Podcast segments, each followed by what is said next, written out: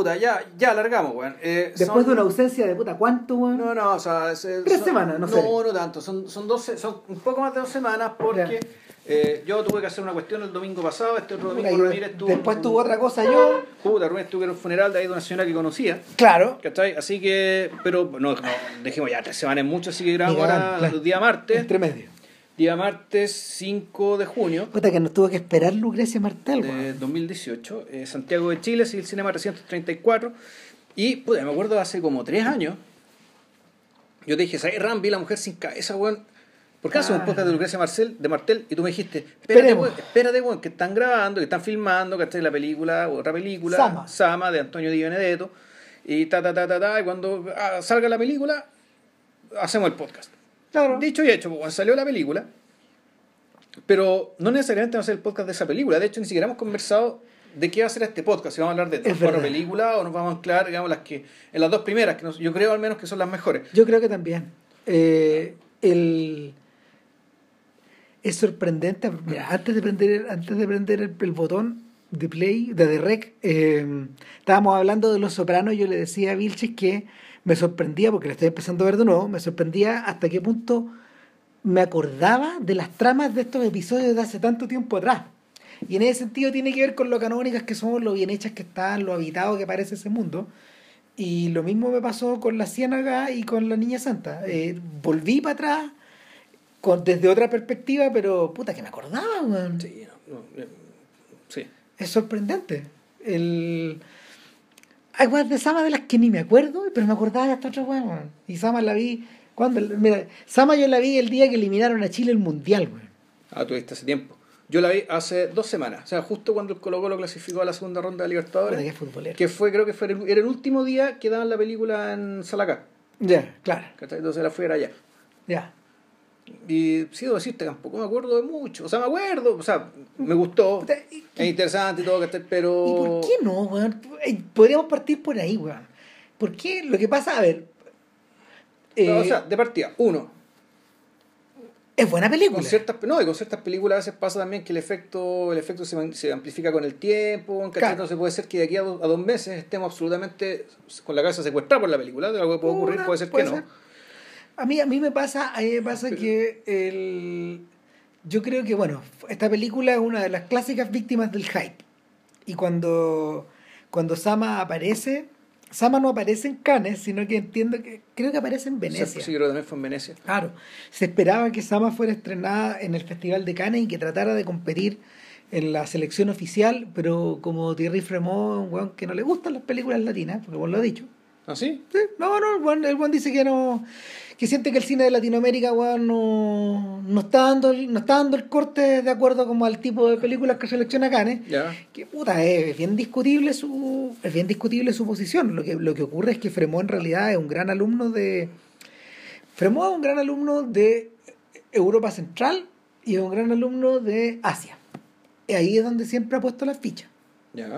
Y como, como tiene que, como tiene que, como tiene que, como tiene que ser un diplomático con los americanos, también selecciona su buena cuota de películas gringas.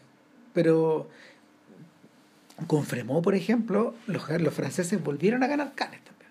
Ya. Con, con, Con Cantet, con. Entonces, y, y, y, y eh, casi se llevaron la palma con 120 BPM Ya. hace un par de años atrás. Entonces, eso fue el año pasado. Claro, el año pasado. Entonces, hace un par de versiones atrás. Entonces, eh, es un gallo que trabaja más hacia adentro, finalmente. Eh, yo encuentro que la pega que hace es buena, pero, pero por ejemplo, Neruda no quedó seleccionada, quedó seleccionada una muestra paralela por la misma razón. Lo mismo ocurrió con Jauja en su momento.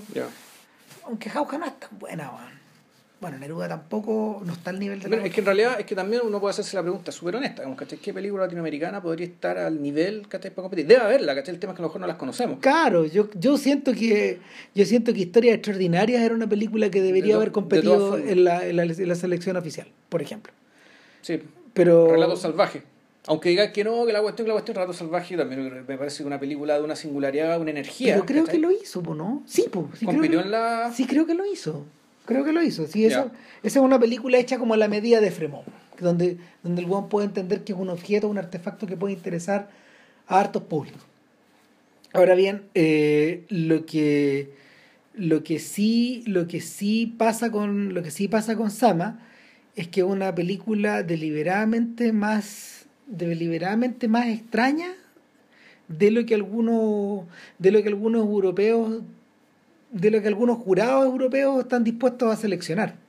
Y, en cierta medida yo creo que es una película que, eh, a pesar de eso, fue eh, elevada hasta por los siglos de los siglos de los siglos y de los cielos y de los cielos por una, por, por una buena cantidad de por una buena cantidad de críticos que, que están acudiendo a festivales.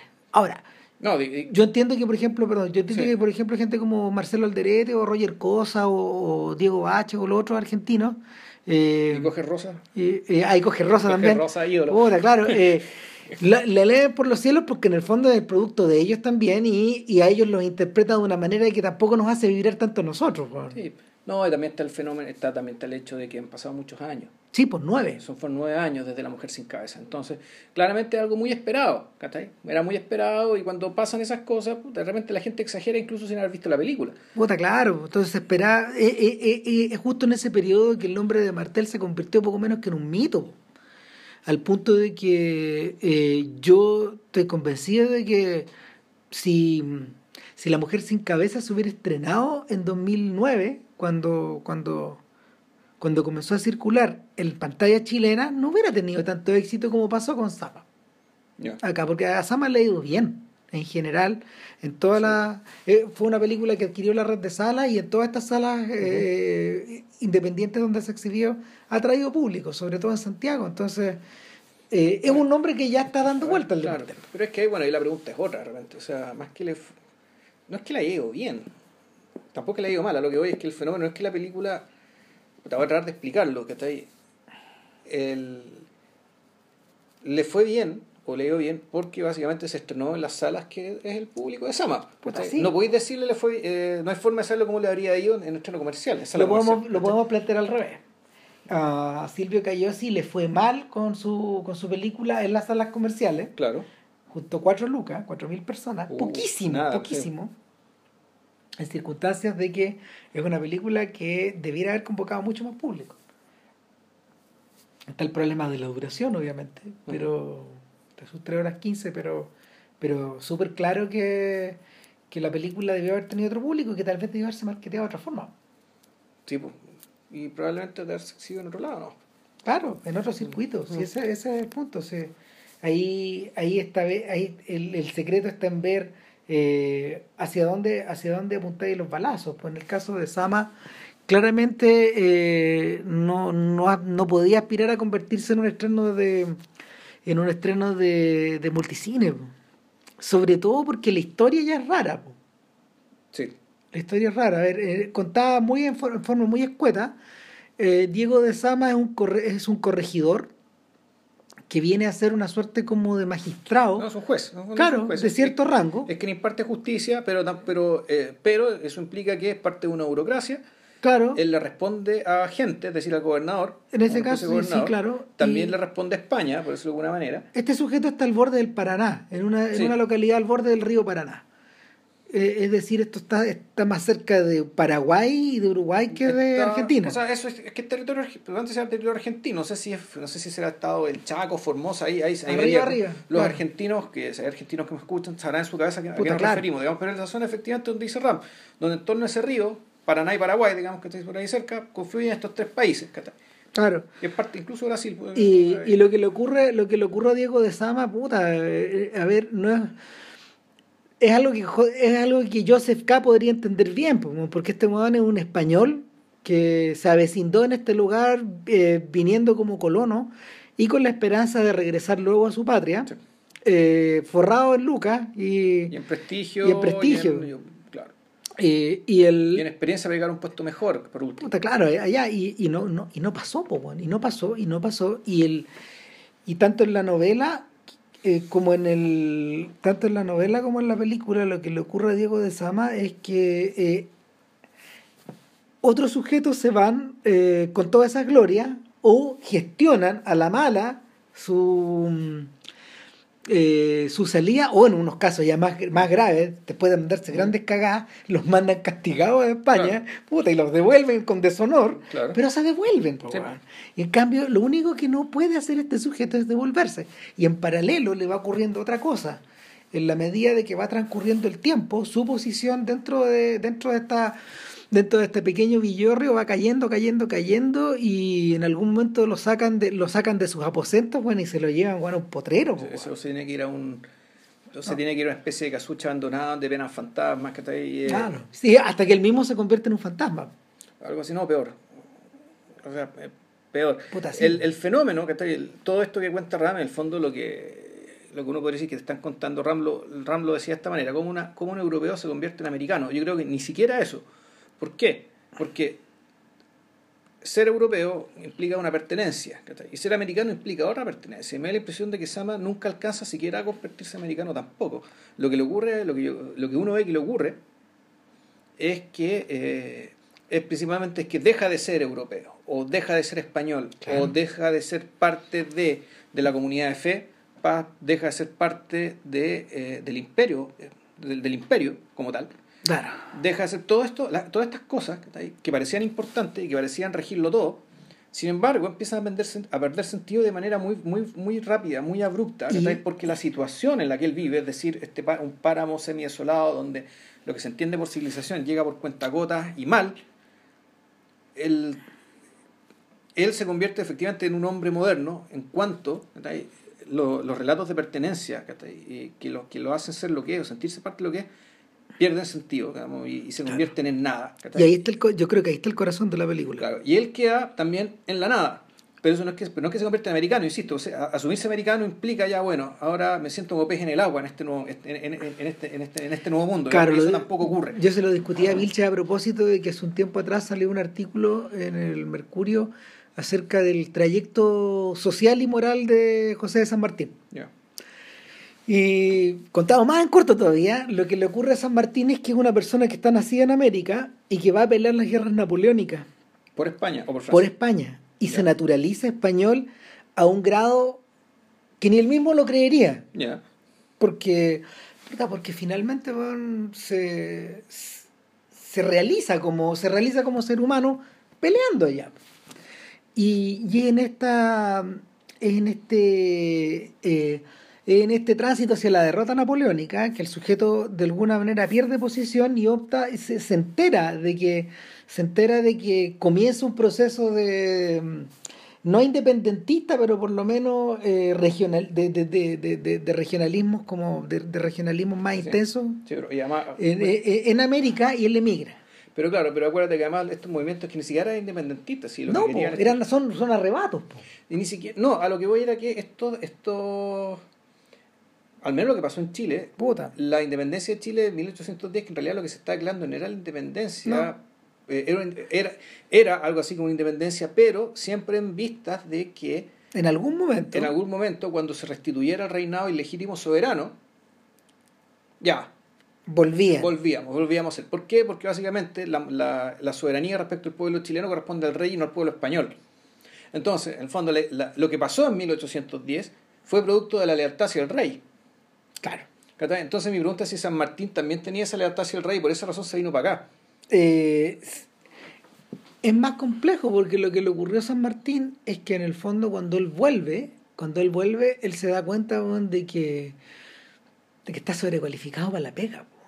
Y, y se empieza a dar cuenta de que si se descuida lo matan, porque puta, lo- los enemigos eran muy grandes. Y rápidamente en Buenos Aires, eh, en, eh, eh, en Buenos Aires, o sea, admite que en Buenos Aires no tiene nada que hacer y pide irse al interior ya. pide irse al interior y es raro el caso de un soldado de un soldado tan eh, Con tanta experiencia. con tan- tanta experiencia digamos, y yéndose a enterrar a ese lugar pues, weón. Al- de hecho el weón aludió que se iba weón, y que no quería volver y Ya. se, se, se está haciendo el huevón en el fondo porque porque se dio eh, eh, aparentemente se dio cuenta de que de que la única forma de poder eh, de poder finalizar este proceso como de, de poder finalizar este proceso y de, de- de conquistar el poder era yéndose para adentro porque Ya. él sabía que estos hueones iban a atacar Buenos Aires Ya, y de hecho cae Buenos Aires ya. cae Buenos Aires y en un lapso como de dos o tres años construye esta alianza con Chile y sobre todo con Perú y, y se contacta con Bolívar. Y finalmente, está claro, eh, No, pues con Perú difícil, con Perú fue el último de Renato Escar. No, pero con fuerza en Perú, o sea, con, Ya. todo- con- con la, con la gente juntando apoyo. Juntando apoyo en distintos lados y, y con la ayuda de su gran enemigo, Lord Cochrane, otro conche su madre, puta. Claro, eh, con la ayuda de su gran enemigo, este weón puta, eh, organiza esta, esta armada. mm, La arma libertadora. ¿sí? Claro, la- y no, ¿cómo se llama? La primera armada, no, ya no, no me acuerdo. La, bueno, en fin. eh, y conquistan el Perú. Y, y, y le cambian, le cambian la, este sujeto le cambia, que, que no sabemos ni, que lo más probable es que tuviera acento español, bien pegado, le cambia la cara al continente. Le cambia la cara al continente, pero está poco tiempo Al después y menos, se- al menos la mitad de abajo. Claro. Bolívar es. y, y se vira, po.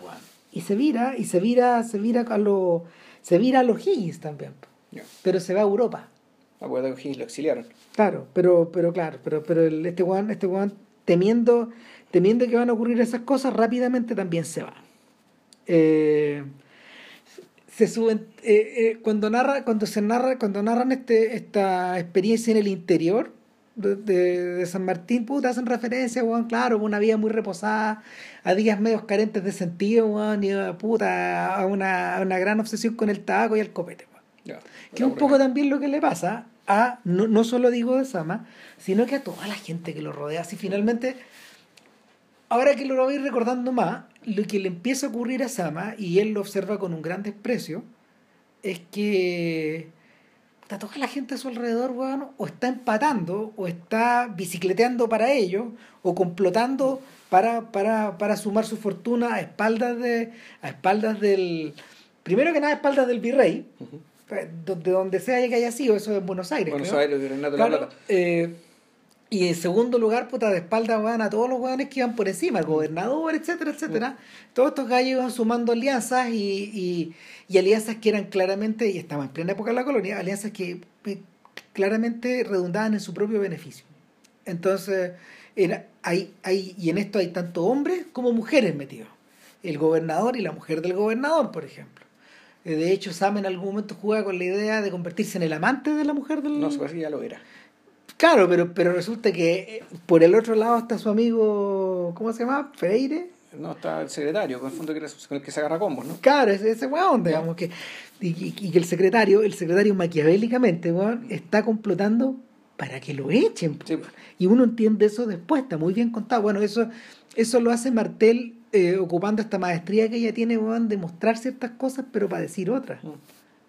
Y, y el, claro, eh, eh, los gringos tienen esta expresión, el, el outsmart, de un weón que en el fondo es más pillo que tú. Más pillo que lo exacto. Claro, y, y a Diego de Sama todas estas cosas le ocurren por debajo de sus narices, weón. Y, y este pobre diablo, weón, se empieza a dar cuenta de eso en la mitad del camino.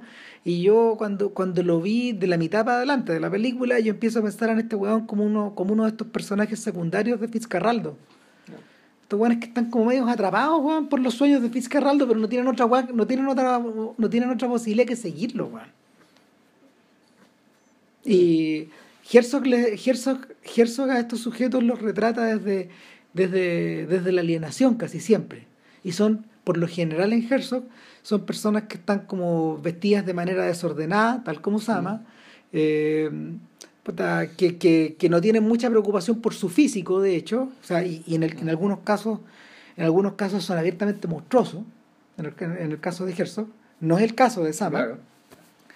pero, pero claro, eh, eh, Herzog lo que busca ahí es, es cultivar su afición por el esperpento. Sí, no, aquí, aquí lo que tenemos es el caso del personaje bien interesante. Cuando está el personaje de la esposa que ni siquiera es del gobernador, es de, es de otro cargo, Claro. que vive ahí, porque el, el, el, el- marido desaparece por meses en España. Puta, claro. Y esta- bomba y viene. Y esta mujer, claro, esta mujer es americana. ¿cachai? Esta Sí. es una mujer que se aprovecha de que no está la iglesia, no están los otros, no están los otros nobles, no está la corte en el fondo para hacer lo que quiera, para tener los amantes que quiera, para ir y embetunarse con barro, ¿cachai? En pelota a, a la orilla del río. De Es hecho, es un personaje que... Es un personaje medio quintralesco. No más que la Quintral, yo me acordaba de Doña Bella, como este, Ah, este- sí. este- este progresismo en la periferia que, le- que le llaman, digamos, del, del personaje que, que realmente en la, la forma de concebir el mundo, digamos, del cual le viene le queda chica. Y, son- puede, y eso puede expresarlo ¿cachai? en este contexto periférico, digamos, donde efectivamente no hay, no hay control. Puta, Vilches le chunta medio medio, son los personajes de Jorge, son los personajes femeninos de Jorge Amado. Gabriela, Tiecha, eh, Chieta, como toda esa gente es- funciona así, incluso Doña Flor funciona con esa en, en- en esa en esa lógica. En realidad es un desparpajo. Esta, esta señora hace lo que quiere, digamos, y, y parte de su entretención, porque en realidad también lo que está detrás es un profundo aburrimiento. Puta.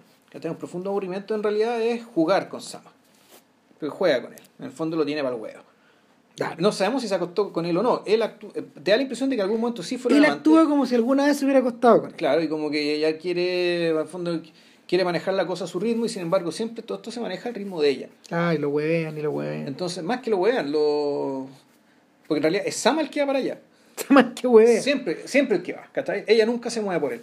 No. De ella se mueve por su propio placer, su propio placer digamos. Entonces, Sama está ahí, ¿cachai? Básicamente viviendo, eh, viviendo y moviéndose por, y eso lo dice una, una frase bien elocuente al final, cuando ya está a punto de terminar la película y cuando está con estos bandidos y les dice, oiga, lo que están buscando no vale nada, eh, y, y- y lo van a castigar por eso, le dicen, pero ¿por qué me castigan si yo estoy haciendo por ustedes alguien que nunca nadie hizo por mí? Lo que le estoy diciendo es que no tengan las esperanzas que no valen la pena. Claro. Y claro, y con esa frase, y eso uno podría, uno podría un poco criticar la película, al fondo que la película se vio necesitada de explicarse ella misma, ¿cachai? con esta sentencia que está prácticamente al final. Claro. Sobre que, cuál, es, cuál es el verdadero drama, el, el, el problema de eso. Claro, el, el parte, a ver, parte del arco trágico de Diego de Sama es que en algún momento, en algún momento este weón se entusiasma con la idea de pillar, weón, puta, al gran cuatrero de la zona, al futuro cangaceiro de la zona, porque es un personaje medio así.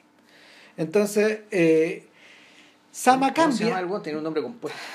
No me. Era como Díaz Matos, pero no era Díaz Matos. Era... Algo así. Ya. Filo. Carliños.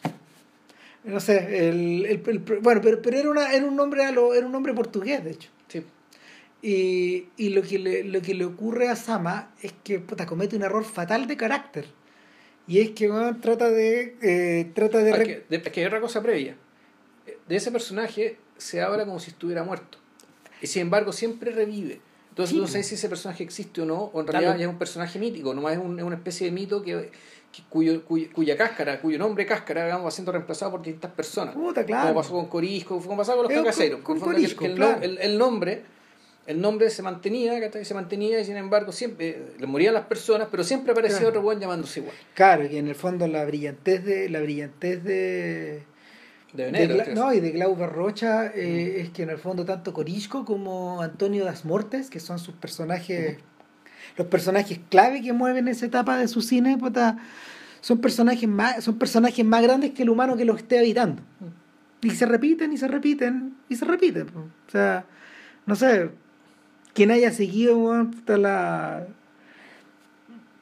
quien haya seguido esa mascarada, weón, de, del cambio de, de- de- de- de- del cambio de mando brasileño, weón, y de, y de, y de, de, ¿cómo se llama? De, de la presidenta ahora reemplazada por un presidente que no que no, que, no se que no se atreve a competir ahora.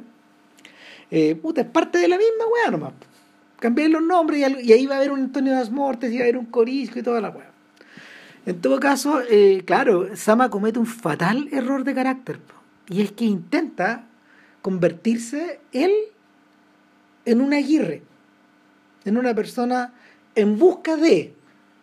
Yo creo que, o sea, es que no sé si sea una falta, una falla de carácter, yo no, no recuerdo. No, no, es en el, no, no es, Sí, no una falla en la película, una, un- una falla del personaje. una- o sea, claro, un- algo que lo condena. Claro, pero tú no sabes si es que en el fondo a él lo empujan a eso.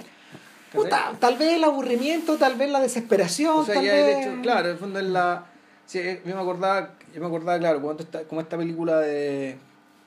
la- La película esta Touching the Boy de Kevin McDonald, cuando el. cuando el, el, el, el escalador queda atrapado en el muro de hielo y se da cuenta que no puede subir y no le queda otra que bajar. Claro. Cosa que es contra toda lógica, digamos, ¿cachai? Pero tenía que seguirse moviendo, ¿cachai? Porque si no se movía, se moría. Entonces yo, yo creo que el, el gesto que hay acá es un poco el mismo, ¿cachai? Dado que no puedo salir saliendo, tengo que salir metiéndome, entrando. entrando. O sea, ¿y ¿qué quiere decir eso? Puta, lograr capturar a este weón, ta, ta, Claro. y, y lograr la recompensa para que pueda sacar. Claro, y ahí es donde, ahí es donde la película queda eh, inadvertidamente presa de apocalipsis ahora. Y es inevitable que uno lo recuerde nomás. Eh, claro, se convierte en otra, una, una road movie más, digamos. que y, no, y en una variante sí, más sí. eh, metida dentro de este otro Mm. metida dentro de este otro titán que se la devora. pues. Sí. Ese es el problema, porque eh, evocáis, a evocáis a ratitos Aguirre, evocáis a ratitos Fitzcarraldo y sobre todo evocáis, sobre todo evocáis la búsqueda de Kurtz. Y, el, y, en, y en ese punto donde pasan dos cosas, siento yo. Que, que, que la, la maestría de la maestría de Martel eh, para filmar la naturaleza, por ejemplo, y la extrañeza se vuelve más y más grande, aumenta, y la película se vuelve exuberante. Eh, mientras más y más Sama se pierde en esta, en esta maraña, en parte tal vez para evitar la familiaridad con esta otra historia que es más grande, que es más grande, que es más conocida, que es más recurrida. Y, y claro, cuando Sama termina finalmente flotando, spoiler, cuando termina flotando por el mar, por el barco, weón, bueno, uno también se acuerda de Deadman, Claro. que también tiene la misma estructura, Ujú. fuera de huevo, claro. Sí. Y, y, y- en último término, Sama se parece harto a Deadman, pues.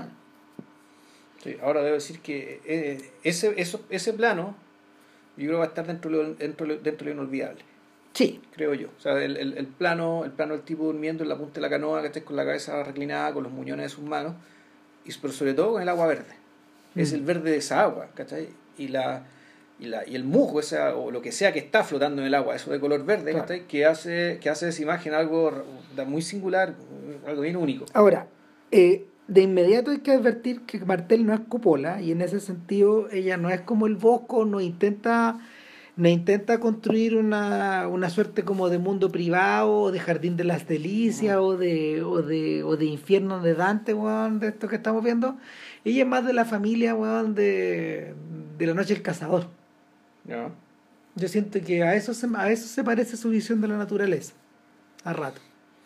Que en el fondo no, no, no importa, no importan las alusiones culturales que tú vayas encontrando ahí, sino que va importando la manera en que ella va modelando o modulando la extrañeza.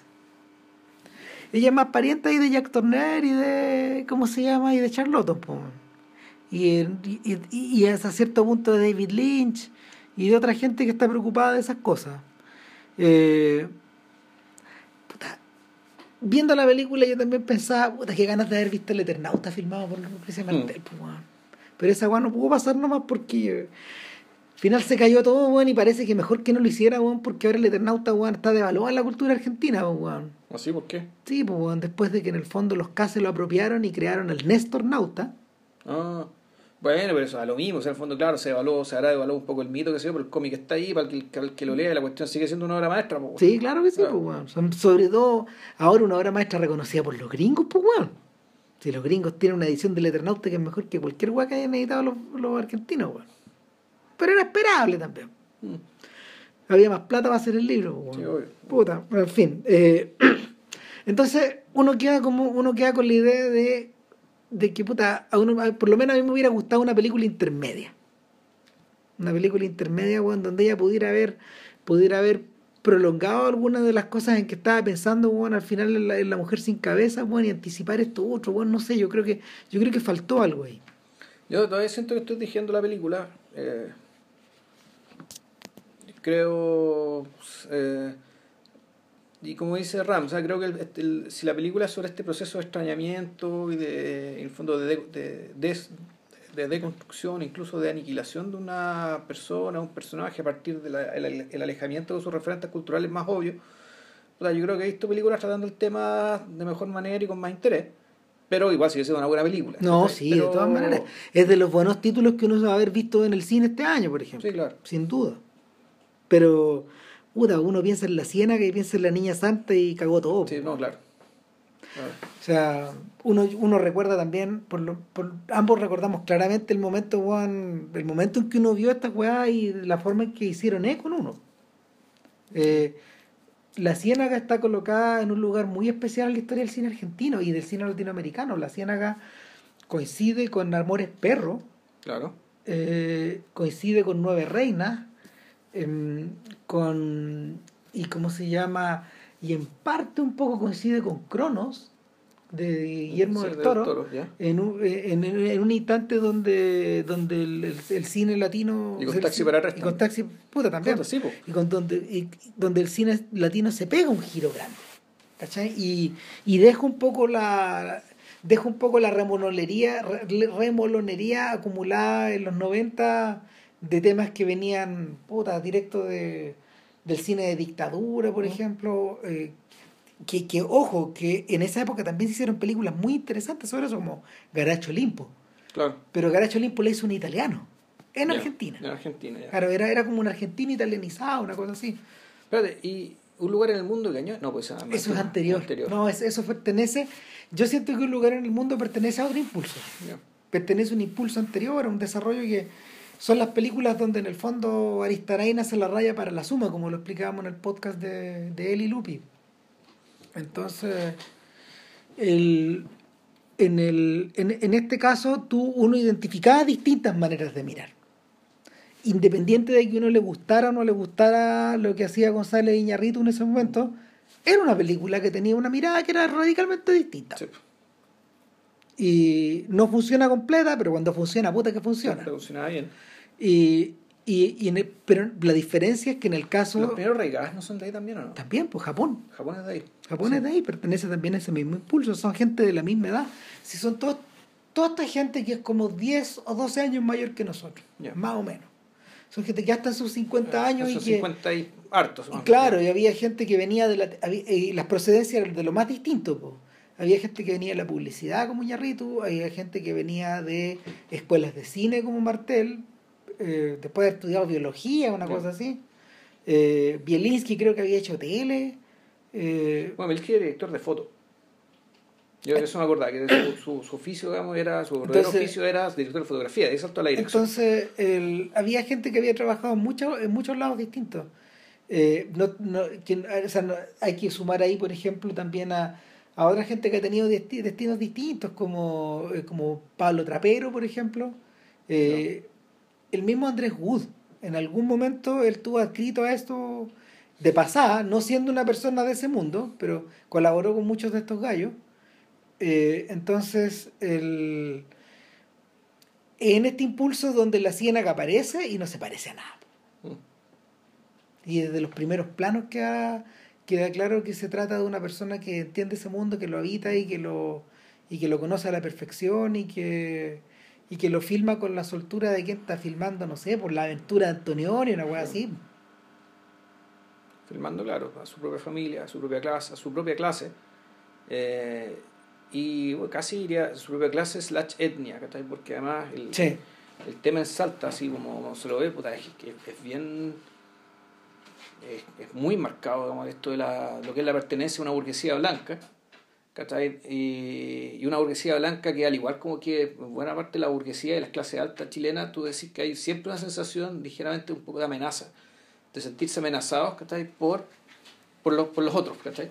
Que en este caso son los collas o son los o, o- o- son estos, estos mestizos, estos, estos que no son ellos, que no son blancos. Puta, y en algunos casos, y, y- y en el- y en el caso particular de, de esta familia, la parte pobre de su familia también, pues, weón. Que también es una amenaza. Eh, la Ciénaga es una película que es como media enredada de explicar, sobre todo porque entra como por los sentidos más que por la trama. O sea, primero entra, claro, entra principalmente por el audio, que es como la, la gran gracia de Lucrecia- Martel, y ella misma lo dice, digamos que ella, ella construye su escena desde el sonido, claro. o sea, y qué se escucha, o sea, y qué, y qué, y qué, y qué, y qué sensación te quiere transmitir. Digamos. Ella, ella contaba que, por ejemplo, el, para ella era bien, eh, de, niña, ella, cuando el abuelo dormía la siesta, el, porque ella, claro, en Salta y en muchas provincias argentinas, eh, no sé en Buenos Aires, digamos, pero incluso yo cuando fui a Mendoza, por ejemplo, era sagrada la cuestión de la siesta. Pues entonces, tú en la mañana, qué sé yo, iba y almorzaba y ya después entre 2 y 5 estaba la ciudad muerta porque estaba todo el mundo durmiendo siesta. Pues, era impresionante y me da una envidia. Ahora, ¿por qué cuento esto? Porque puta, efectivamente en Salta es lo mismo, la gente duerme siesta, sus buenas siestas, y anda a interrumpirle la siesta a la gente. Entonces, el... mientras el abuelo dormía siesta, la abuelita le contaba a los niños cuentos para entretenerlos, para que no huearan y no despertaran al abuelo. Y los contaba, eh, y les contaba estos cuentos en voz bajita. Y de eso yo creo que hay dos cosas que quedaron en las películas de Lucrecia Martel. Una, algunas historias. Algunas de las historias que están contadas en la película, este como folclore, historias, historias fantásticas, historias extraordinarias. Historias de fantasmas. O, o las historias De que, o como las que contaba Hora- Horacio Quiroga, estos cuentos de la Sí. selva, ¿no? Este, tú- Tal cual. ¿Te acordás de inmediato eso? O sea, por un lado estaba un poco este folclore, de lo extraordinario, lo grotesco, de, de lo que te da susto y en el fondo eh, tiene esas características porque su función era entretener niños, ¿cachai? Porque dejaban dormir a este pobre viejo. Y lo otro es el mundo de los susurros, ¿cachai? Esto de la esto, esto, esto de que se habla de, que se habla susurrando en el fondo y, y esa ya forma de hablar también es eh, yo diría que eso digo un mundo de susurros es una especie de mundo aparte ya y eh, es una especie de mundo aparte donde la, la- la película esta película y la niña santa eh, ambas entran y salen. Mm. Pasa otra cosa, aparte de eso, que es lo que podríamos llamar el mundo interior. Está la construcción del mundo exterior. Y en la construcción del mundo exterior aparecen dos o tres cosas que se prolongan, en- ¿No? en- incluso en la mujer sin cabeza. Una de ellas, por ejemplo, es el, el sonido de los objetos. Los objetos, en la- ella hace sonar cosas en los planos. Los planos suenan relojes, vasos, Ya. vasos. Eh, Independiente, sí, es claro, puta, independiente, independiente de los humanos que los producen. ¿Escucháis esa weá? Están ahí. Bueno, de hecho, tanto Sama como una mujer sin cabeza empieza con, con grillo. ¿Mm? Con, el un, zumbido. Lo otro, lo otro es eh, el tiempo. Las películas de Martel están permanentemente condicionadas por los elementos, por, por cómo, por, por el sol, por la bruma, Por por la las lluvia. nubes, por la lluvia. De hecho, conversando con Martel una vez, eh, ella, ella, ella decía que eh, su relación con el agua es esencial. Eh, y hay, hay- y que eso queda súper claro en las lluvias intensas que aparecen en sus películas, pero también en las piscinas que aparecen en sus películas. Ella decía que Piscinas sucias, piscinas limpias, piscinas grandes, piscinas Claro. frías, piscinas ella dice que por más limpia que esté una piscina, eh, le provoca una sensación de revulsión. Ah, sí. Que en el fondo la sola idea de que esa agua cohabitara con otra persona o que te llenara, no sé, weón, puta, todos los orificios de tu cabeza, de tus orejas. la invasión del agua. Claro, era, era una weá que en el fondo le, le, le, le proporcionaba una tremenda inquietud. Una tremenda inquietud y, y- y que no, y que no podía haber paz a la orilla de esta weá o en medio de esta weá. Claro, porque hay que decirlo, eh, ella es de Salta, la- la- las tres primeras películas transcurren en Salta. Mm. Sama no, Sama transcurre ya para el lado donde está el río Paraná. Y Salta, puta, es un lugar súper raro, weón. O sea, yo viéndola, bueno, Salta, ¿qué es Salta? No, Salta, naturalmente, una provincia argentina que tiene una forma súper extraña. Es una especie de L invertida que en el norte limita con Paraguay y Bolivia y hacia el oeste Chile. limita con Chile. Chile, Chile, Chile. Claro, y pero arriba de Salta, en el, el sacadito de lo que tendría que ser esta L al revés, está otra provincia argentina que se llama Jujuy. Es decir, Salta rodea a Jujuy. Lo rodea Por completamente. ¿cachai? Entonces tú decís, bueno, ¿y, y por qué será esa división tan arbitraria, tan extraña? ¿Será que Jujuy será un terreno más alto? Entonces, en el fondo, es una división, digamos, por, por altitud. No lo sé, pero lo que sí en Salta hay mucho desierto, por un lado, pero de donde viene Lucrecia Martel, esa es selva. Claro. O al menos está fotografiada como si fuera selva, con verde más o menos saturado, y con humedad, y con lluvia, y con, y con, y con, y con, y con cierta exuberancia, ¿cachai? Eh, cierta exuberancia que también tú sentís que permea la conducta de las personas. Mm. Que la- Las que- condiciona. Efectivamente. Eh, y, y que adem- bueno, y además hay un tema con el calor y con la humedad que hace que es bien, bien típico, como que tú ves siempre gente acostada. Hay gente acostada, lacia, durmiendo, Sí. echada. Mm. Viendo esta cuestión, yo me acordaba, ponte tú, de los veranos, del, de- de- del verano después del almuerzo, weón, cuando uno está con los primos muy chicos, weón, están todos los buenos juntos, weón. Los papás están en otro lado, como ocurre de hecho en, Sí, al principio de la ciénaga, y uno vive, weón, en otro mundo. Durante un rato, durante unos periodos más o menos prolongados, y, eh, Y en, este, y, y en este caso esto está reforzado por algo que ella vivió en su niñez, que en el fondo es la, las pandillas de los cabros por los cerros o por la selva. Y, y bueno, antes de pasar a eso, un último elemento de la ciénaga y de la niña Salta, de la niña Santa, tiene que ver con el paisaje musical. Permanentemente, weón, puta, eh, permanentemente cruzado weón, por sonidos tropicales, pues, weón. O sea, o sea, Cumbia. hecho, eh, sí, pues, cumbia y cumbia. eh, Cumbia cebolla, cumbia cebolla y picumbia, ponte tú, en la, en, la, en la Mujer Sin Cabeza termina con un, un grupo un grupo salteño ¿cachai? que toca cumbia, pero que es una cumbia con cierta con, con, con- cierto aires andinos. Claro. ¿cachai? Eso por un lado. Y, y, y, pero, y también, eso, y eso también en, en la, en, en la Ciénaga, una la escena donde esta fam- la familia que en realidad es completamente disfuncional. Es una familia que no parece... O sea, no es que sea una familia desdichada, ¿cachai? Pero es una familia donde, en rigor, una familia que se está desmoronando porque sus dos pilares, que deben ser sus- los dos pilares, el padre y la madre, cada uno está en una forma privada y aislada de decadencia. Claro. Y, y es tan decadente que ni siquiera se pueden acompañar en este proceso porque se porque básicamente él es una plasta, es un hombre y, y ya inútil e inutilizado. Claro. Y ella, ella todavía al menos tiene la energía para quejarse de eso. Al menos eso le queda. Hay la ciénaga, la ciénaga está construida en torno a tres mujeres. Así como la, la veo yo. Está esta señora, está la, está la matriarca de esta, de esta familia que vive Que en el en, el, campo. en el campo, en el interior, y que parece que pasa un tiempo ahí. No, no vive ahí, sino que los veranos Ya. están ahí. Luego está su prima, que es de su misma edad, que ella vive en una ciudad. que- pero de una extracción social más, más baja. Exacto. Eh, eh, hay, hay el...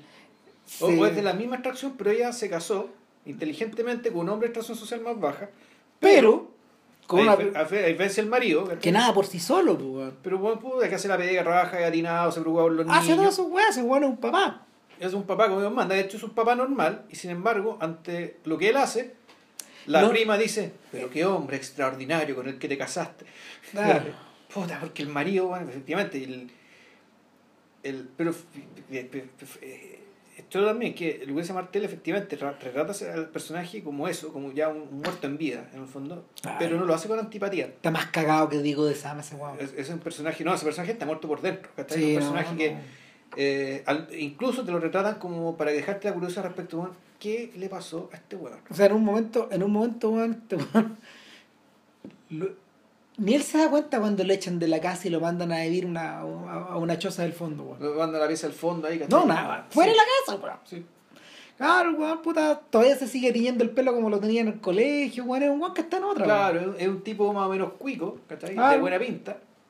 Y que sin embargo no servía para nada. O sea, no servía para este mundo. No. No, no servía sin los privilegios. Ese weón no está entre los vivos, weón. Y, y bueno, y hay una tercera mujer, que es Mercedes, ¿Ya?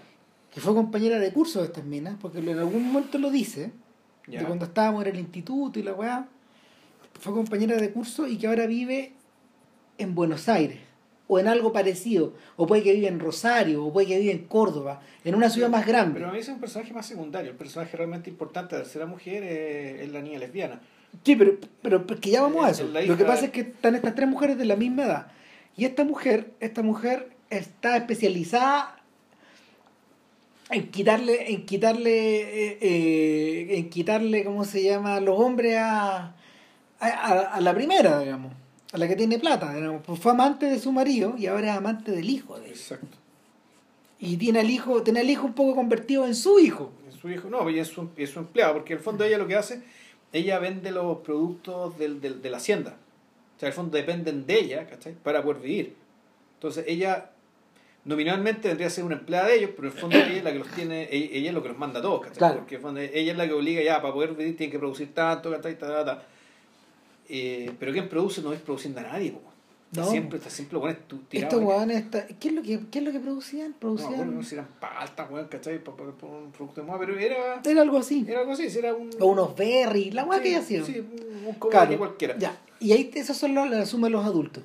Abajo de eso, abajo de eso, está la empleada. Ujú. Está la empleada que en el fondo es la que es la dueña de casa y el dueño de casa, articula todo ella. Sí, ella es la que tiene la cuestión funcionando. Claro, y bajo eso están los niños o, lo- o los chicos, que en el fondo, no sé, hay una hay una chiquilla que está al borde de la adolescencia y que vendría a ser como el perso- eh, como el pers- como, le- como el doble de Lucrecia Martel. Vendría a ser el alter ego, porque el personaje Claro. donde se invierte más energía a la hora de escribir. Exacto, y- están sus recuerdos eh, y, y, y- y ella misma dice que ella utilizó parte de los insumos de, de, de recuerdos de sus primos, familiares y todo ese tipo de weas. Claro, y ese personaje, ella está enamorada del empleado. Claro, eh, eh, eh, es su mundo. Sí. Es la persona que le presta atención, que la Sí. cuida, con quien comparte, con quien se conoce. O sea, Claro, puta, de, de, de chicas deben haber sido como hermanas, después fueron, después, después, no sé, fueron, son familia, ellas sí Sí. que son familia, las dos, y van juntas para todos lados, y están, est- están, ¿cómo se llama? Pasan la tarde juntas, eh, van a la, van, ¿cómo se llama? Estas discos juntas, weón. y esta, esta chiquilla tiene, la, la empleada tiene un novio, el perro. el Se perro, Se llama el perro. el perro, claro. el perro. Claro, y el perro, weón, puta, anda circulando con sus amigos y son weones que andan, andan metidos en actividades de hombre, weón, de, de, de hombre de por ahí, weón, jugando a la chaya con las mujeres, weón, embadurnándolas de, Lo que de pasa es que están en harina, periodo- weón. pasan en periodo de carna- carnaval. Sí. Entonces ahí en la zona del norte el carnaval implica eso, tirarse bombas de agua y hacer esa wea. Claro, que puede ser huear, que en po. el norte de Chile pasa que también También, pa- también pasaba, También yo no pasa, sé si... para no nosotros si- ajeno. Le dicen la chaya a esa. Ya. Así se llama esa. Y, y en paralelo, en paralelo están los niños. Y los niños están divididos en dos. Toda la pandilla, weón, toda la pandilla de toda la pandilla de la hacienda está metida permanentemente en los cerros. Claro, están ahí jugando con escopeta. Claro, jugando a ser hombres, pues, weón, Claro. cazando, weón, pegándose verdigonazos, uno de los cabros chicos perdió un ojo, tiene un ojo menos, o sea, tiene como el ojo quemado. O sea, el- el- no tiene el ojo quemado, tiene, el globo ocular lo tiene, pero tiene quemado, digamos, que lo que recubre el párpado. Claro. ¿cachai?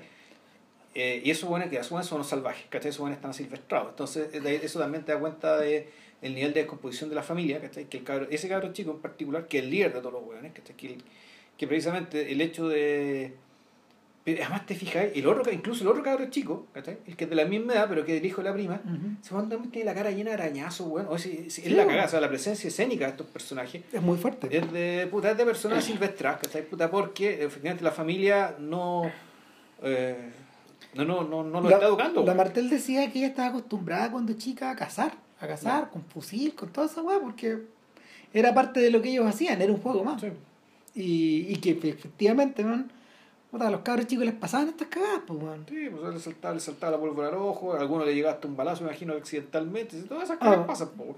Y por último están los niños más pequeños que son los hijos de la prima.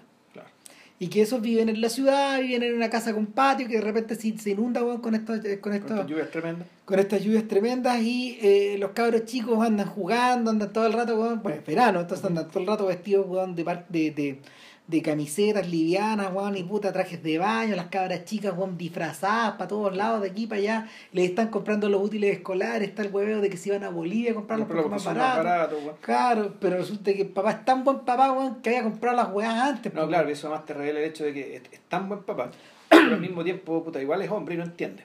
¿Cachai? ¿Qué es lo que no entiende? Que en el fondo el viaje a Bolivia es la excusa para arrancar, weón. Sí, po. ¿Cachai? Sí, no. es la excusa para arrancar. Incluso, incluso la, la, la, la, prima, la esposa de este buen hombre, digamos, ¿cachai? que lo quiere y todo el cuento, también necesita arrancar. Claro. Pero arrancar de la vida, ¿cachai? Arrancar, Sí, de, no. arrancar de Salta, arrancar de lo argentino, arrancar claro. de la burguesía, arrancar de... O sea, arrancar de weas como, por ejemplo, lo que uno ve en la tele y que es, co- es, es obstina- y este es un guiño, weón, a Fellini, es obstinadamente la aparición de una virgen al lado de una pipa de agua, pues, weón. No. Mm. No, puta, Sí. estaba ahí mirando, weón, y de repente aparece Nuestra Señora, weón, y, y, ¿y ¿qué le dijo? ¿Qué le dijo? No, no me dijo nada. ¿Y, y ha vuelto a aparecer? No. Pero, pero la gente, la tele vuelve, y vuelve, y vuelve, y este... Y siempre lo vemos en la tele, a pesar de que está ocurriendo en el barrio. Claro. Y por último, está esta weá de. Está el niño más pequeño, que. Que claro, que puta, que está. Luciano. Claro, que está obsesionado con, con un perro que le ladra al otro lado. eh, volvemos a la idea del sonido. Al Claro. otro lado de la tapia, donde. donde de, de- ¿Cómo se llama? Que separa su casa de la otra y como que quiere ver qué hay ahí. Claro, pero lo que pasa es que al mismo tiempo que le contaron uno de estos cuentos, los que hablábamos al principio, puta, de un perro que tenía no sé cuántas hileras de dientes. Entonces Ajá. a él se le mezcla en su cabeza, ¿cachai? Se le mezcla la narrativa que le contaron y este sonido. Entonces, claro, uno. Yo, yo creo que la, estas dos películas, en, en estas dos películas en particular, la, en, este- en, en La Niña Santa, en el fondo lo que, lo que mueve a, esto- a, este, a, este, a este niño por un lado y a la Niña Santa por otro, pues, es la fuerza de una narrativa. Sí. Es una narración ¿cachai? la que lo, la, la- la que lo moviliza. La ya sea desde la curiosidad o ya sea en el caso de la Niña Santa una, una narrativa que le permita. Eh, recomponerse después de algo muy feo que le pasó y que lo vamos a contar cuando hablemos de la película misma. Claro, Martel, Martel decía que muchos de estos cuentos que, que de hecho ya a ella la llevaron a leer cuentos chinos, por ejemplo, y hacer la cruz entre eso y las historias de fantasmas del anime, que le gustan tanto, eh, le venían de su mamá. Su mamá era una adicta a contar estas weas. Y yo recuerdo de algunos familiares míos del norte, weón, que se entretenían contando estas weas en la noche, weón.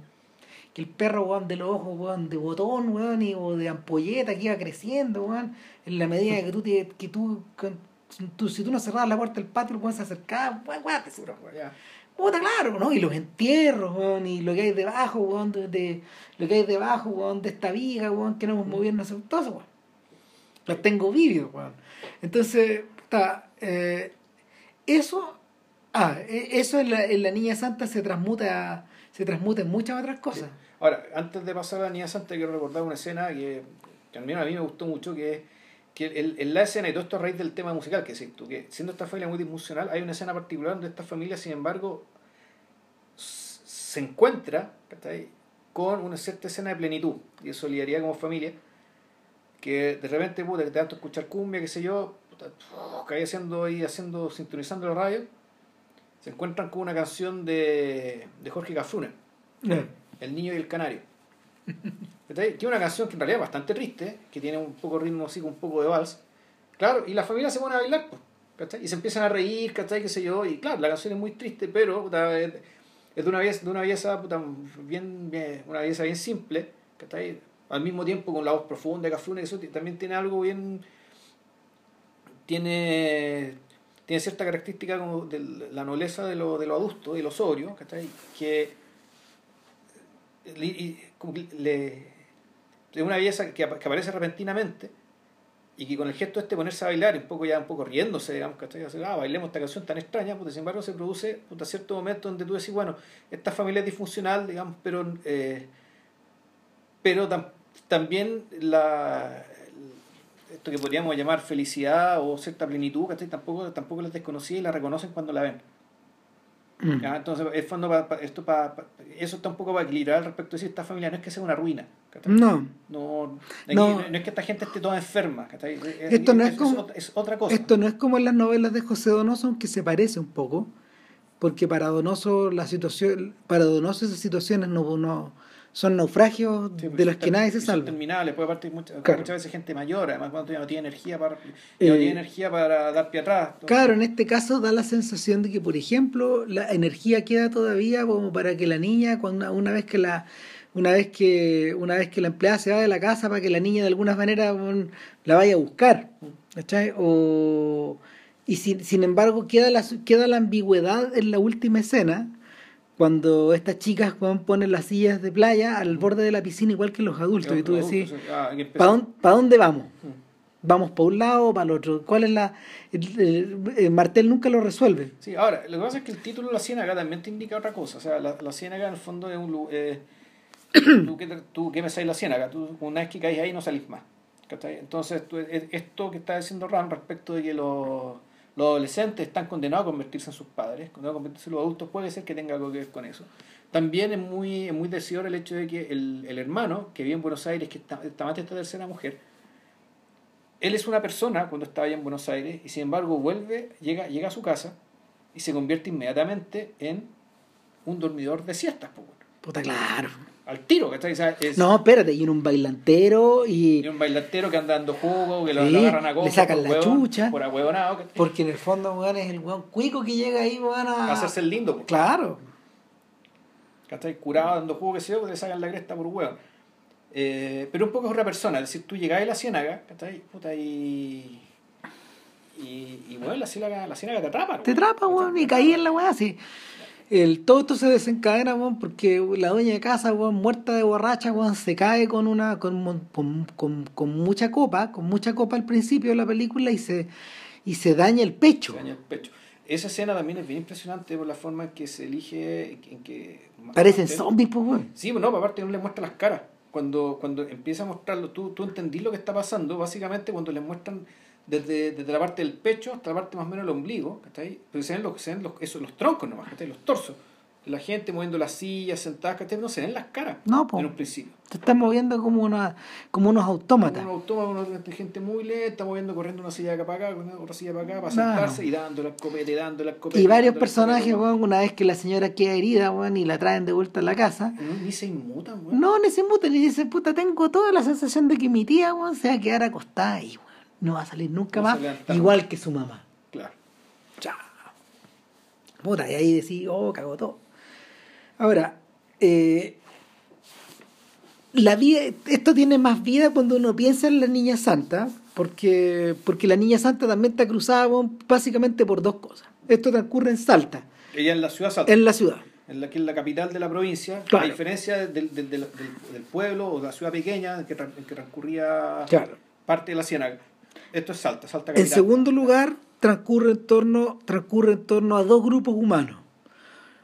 Eh, el primer grupo, eh, el primer grupo eh, es el de los las niñas escolares de un colegio que están en un taller de catequesis, catequesis. sí. Están en un taller de catequesis con una chiquilla que eh, puta, los hace cantar, eh, ella se emociona mucho. Ella canta muy bien y me da la impresión de claro. que lo que está cantando es Hildegard von Bingen, bueno, que le pusieron letra. Puede ser, esa melodía. Puede eh, ser, claro. Sí, es como, es como, polifo- es como polifonía antigua, eh, etcétera. Ahora, eso por un lado.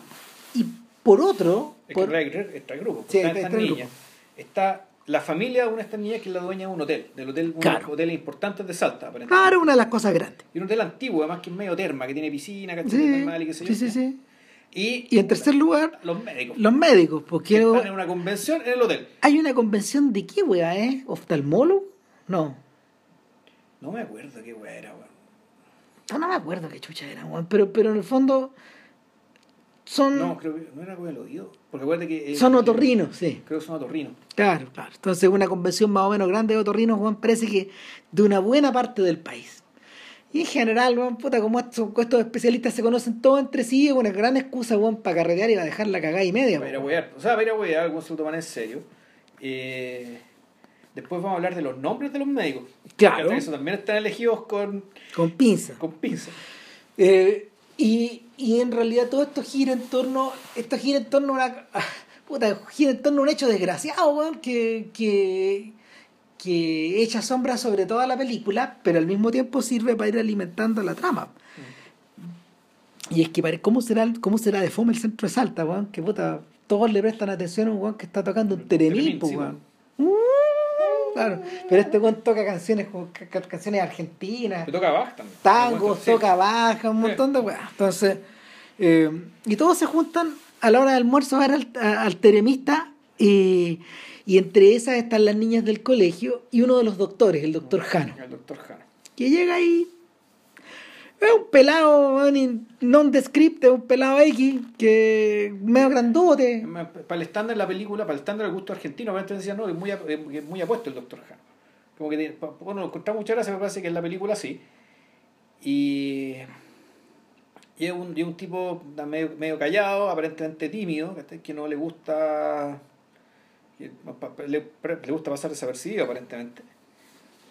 Y claro, una de las chiquillas, que es la hija de la dueña del hotel, está viendo la película y este tipo se para detrás de ella y como que y, como- y básicamente eh, en, espa- en inglés habla de un child molester no sé si esto alcanza a ser un abuso si esto considera como, como abuso como abuso sexual digamos esto que ocurre pero es algo parecido O sea, el tipo se frota contra se- ella, weón, o como... sea, se- más que no, no alcanza a frotar se la, se to- se- la, to- se- se La toca. trinca. la trinca como le pega la Claro, y ella se da cuenta, y se da cuenta que es una persona que es mayor y que ya no lo conoce. exacto Y, y ella está con su amiga, que, que, que es como su hermana, de un lado para otro, de un lado para otro. Y. y el. el, esta imagen es la imagen del abuso, sobre todo, sobre todo leía, sobre todo leía de acuerdo a cómo se llama en las últimas, a, estos últimos seis o siete meses. Eh, claro, eh, eh, está, está teñida por una ambigüedad que Martel siempre deja presente. Y esta idea de que, ¿por qué lo hace este weón? ¿Lo hace, lo hace de depravado o qué? ¿Lo hace de aburrido o qué? Porque también está esta idea del aburrimiento, esta weá de, de, volver de nuevo a esta misma parte, a este mismo modelo, a esta misma weá, ¿cachai? Eh, lo hace también, lo, ¿cómo se llama? O, o, el tipo lo hace porque puede, porque quiere, ¿cachai? Eh, es una, eh, nunca se aclaran los motivos del doctor Jano. Son para los efectos de la historia, y esto es como, yo creo que, yo, creo que esto es lo realmente inquietante de esta weá, es que para los efectos de la historia dan lo mismo. Y, y, lo. Y lo. Mm, al banalizarlo de esa forma, lo vuelve más terrible. ¿Cachai? Porque en realidad el tipo no, no le. La Martel no le da ningún sentido dramático a ese acto. No. Es neutro. Efectivamente. O sea, no. Es que. La. o sea, no, es que es interesante porque lo que hace Martel en el fondo es es que efectivamente hay un quebranto, pero el quebranto no tiene que ver con el acto mismo, sino que tiene que ver con la posibilidad de que este acto sea conocido o tenga que enfrentarse con la verdad. Claro. con la verdad y con su familia. Y de hecho eso te, eso te deja la, eso te deja la duda de que lo más probable es que el doctor Jano lo haya hecho antes, que esto sea un fetiche que este hueón tenga. Lo más probable. ¿Cachai? Pero no, no está explicado. Eh, y el hecho de no explicarlo, el hecho de no explicarlo lo vuelve infinitamente misterioso. Pero al no explicarlo también, al no explicarlo también, eh, ¿cómo se llama? Al, no explicarlo no le resta, eh, a ver, al no explicarlo le permite, le permite a Martel en realidad no concentrarse en los motivos de él, sino que concentrarse en los motivos de él. En la narrativa de la niña. De Amalia. Eh, y efectivamente, por eso la película se llama La Niña Santa, porque aquí lo interesante es, es, el proceso de ella. En el fondo es como ella, al igual que el niñito chico, que Luchi, empieza, eh, dada esta edad vulnerable, esta realidad vulnerable y muy, muy dada la fascinación. Es una niñita como de 14 años. Una cosa así. Que, claro, suma elementos, ¿cachai? Suma los elementos de las cosas que le dicen en la catequesis, por un lado. Claro. O las cosas que le dicen sus padres y lo que le pasa. Y con eso, ella se arma un cuento. Tiene una cosmogonía, güey. Se arma un cuento, o sea, se arma, se arma una narrativa, digamos, para ella misma no solo para explicar lo que le pasó, sino también para empujarla hacia el futuro, es decir, para explicarle qué es lo que tiene que hacer. En algún momento ella dice, yo tengo una misión. Sí, Chucha, Claro, entonces, y, puta, es que la, escena, la escena clave de la película eh, tiene que ver con eso, y por eso es tan importante el hecho de que los motivos de Jano nunca quedan expuestos. No, no son realmente importantes. O mejor, o no es que no sean importantes, sino que cuando, cuando Jano es confrontado por la niña a su particular manera, desde su propia narrativa, es mejor que los motivos de Jano queden en la oscuridad, de modo que su reacción sea más explicable y sea también que, que, en fondo quede abierta. El, en paralelo, en paralelo, claro, vamos viendo que la, las clases de eh, las clases de catequesis se van perdiendo eh, en las propias narrativas que las niñas y los niños se arman en torno a eso. Entonces, las niñas de inmediato encuentran que esto se parece mucho a las historias de, de fantasmas que cuentan en la casa y empiezan a contar historias de aparecidos. La misma web. De, de, de, la, de la mujer que hizo parar un camionero y le advirtió que un kilómetro más adelante había un hombre y una mujer muertos. Y un niño pequeño. Un niño pequeño que está vivo. Entonces, y cuando el tipo llega al lugar, evidentemente la mujer es la misma mujer, el cadáver es la, es la mujer que la Para que salvara al niño. Para que salvara al niño, etcétera, etcétera. Y el niño está vivo y salió en la televisión, las weas que sea. Entonces, la, la pobre profesora escucha estas weas, weón no, no sé si no sé si de la paciencia o del fastidio, pero... no, si la profesora es súper dogmática. Es, que ella, ella, es dogmática, pero escucha esta es que tiene que hacerlo. El, dogmatismo, claro, un dogmatismo tal que, claro, no puede entender que, que, que, estas dos fabulaciones, que estas dos narrativas de fondo, eh, no puede entender que en el fondo están en el mismo plano y cumplen una función dentro de todo bien parecida, pero ella como catequista, dogmática, Y además, y es hay otra cosa. Que, de nuevo, el mundo de los susurros. Cuando ella hace clase, la amiga de Amalia Están todas- le, están le- le todas está, le está escuchando. "Oye, pero- cuchicheando. Oye, pero esta mina, weón, la otra vez la vi besándose con un weón, no sé dónde cresta, ¿cachai? En el fondo es, Igual que, igual que todos, pues, weón.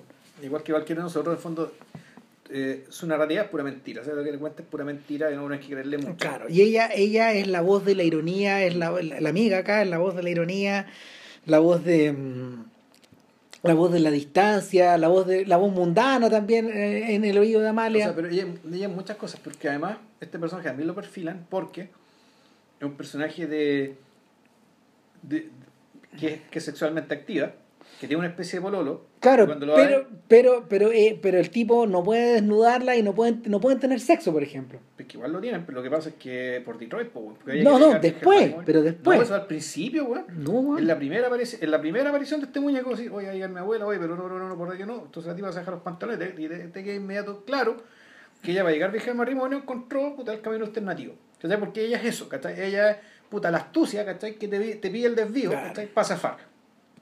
¿Cachai? Para arreglársela. Lo vemos en la escena. Esa actriz, bueno, no sé si te, conté, porque cuando vimos Gato Salvaje yo te dije, la mesera de la segunda historia Es ella. es la misma niña, Es la niña santa. Es la amiga de la niña santa. Sí. Silverberg, Entonces- que te apellido Silverberg. Ujú. Julieta Silverberg, si no me recuerdo. Entonces, el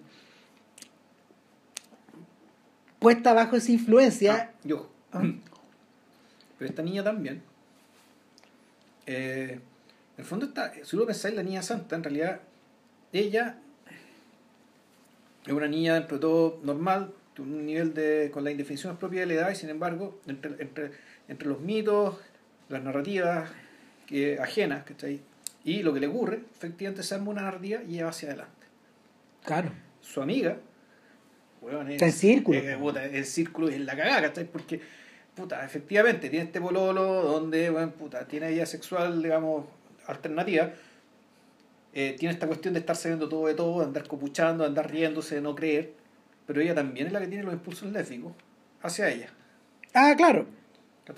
Eh, y, y- y que son y, y- está también todo, todo muy fino digamos ¿cachai? y, y la acá también a veces te, te- te- tú también sospechabas que había cierta cierta tendencia potencial al incesto a partir de del aburrimiento del calor del es que que, durmiendo la es, que, siesta es que evidentemente puede haber cierta propensión porque en el fondo ahí el hermano mayor, por ejemplo, cuando juega con una de las cabras chicas, con la Rusia más grande, digamos. con la crespita Claro, y que la juegan a perseguirse, a sacarse la creta, se pegan, weón. Se aforran y, y después ella está, puta, ella está, ella está duchándose y este otro sujeto entra, como Pedro por su casa, y mete la zapatilla adentro, loco. Adentro de- y, y es una invasión del espacio, pero también es, es una invasión como de, de, de, de- puta, del espacio mm, eh, del espacio personal, pero también hay cierta amenaza de, de no de no de incesto, pero sino de, de, incomodidad total, pues. O sea, lo más probable es que hayan hecho eso de más chicos, pero este weón vuelve y hace la misma, weón. Y ya no es igual. pero ella no ella no lo toma Ah, pero para uno es una weá rara. sí y por eso lo ponen por eso la- ella lo muestra Para eso está, claro. Claro, está eso para, para provocar esa inquietud. Pero al mismo tiempo, Uy, pero para, también para que hay que, sin embargo, para ella no es Eh. problema. Es un dato más. ¿Cachai? No es problema, no es un dato más. Claro, ahora lo que ocurre acá es que la niña santa, al revés de lo que pasa en la, en la ciénaga, eh, hay un evidente cruce con, con trama con trama con trama hecha y derecha.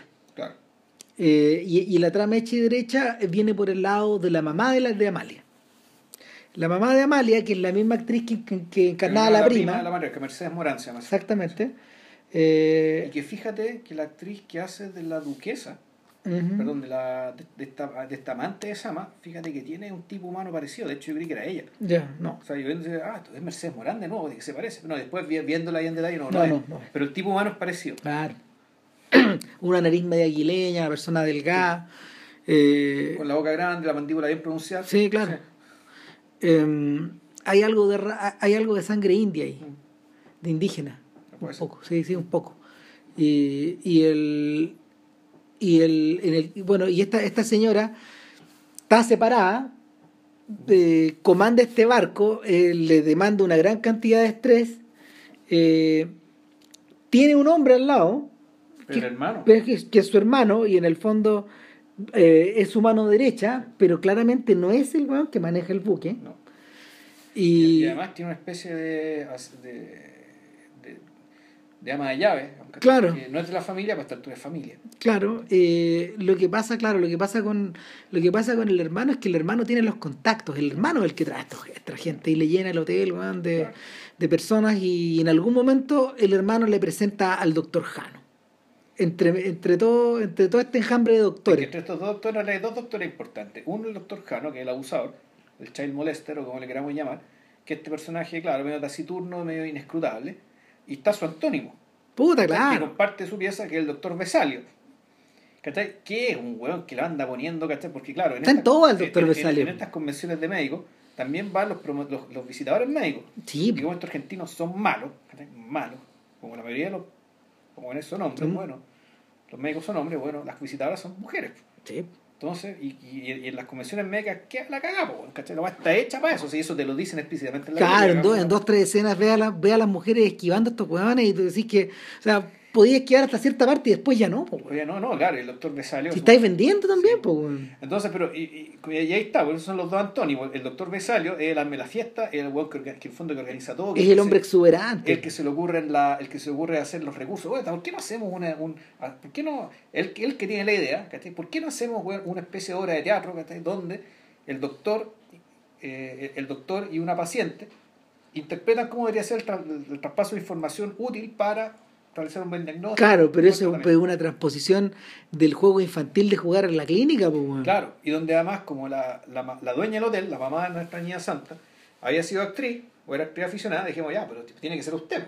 Claro. Ahora, ¿por qué el, por, interesante el tema de los nombres escogidos?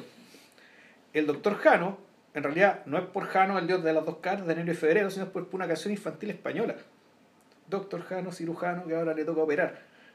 Eh, que su paciente tiene 22 y usted tiene un poco- un apenas un poco más. Y sí que no se vaya a enamorar. O sea, es una canción, ¿cachai? Que es una canción infantil. Pero claro, puta, eh, se trata de un doctor que le toca operar o operar a una niña muy joven, ¿cachai? Y que esa niña muy joven, puta, corre peligro con el doctor weón. Eso dice la canción. De hecho, la canción es cantada por los niños en la, en, en la ciénaga. ¡Wow! O sea, como vi las películas con, con poco espacio, yo re- realmente escucho que el doctor Jano, cirujano, y había visto a la niña santa unos pocos días antes. Y dije, concha tu madre, de ahí viene esta weá.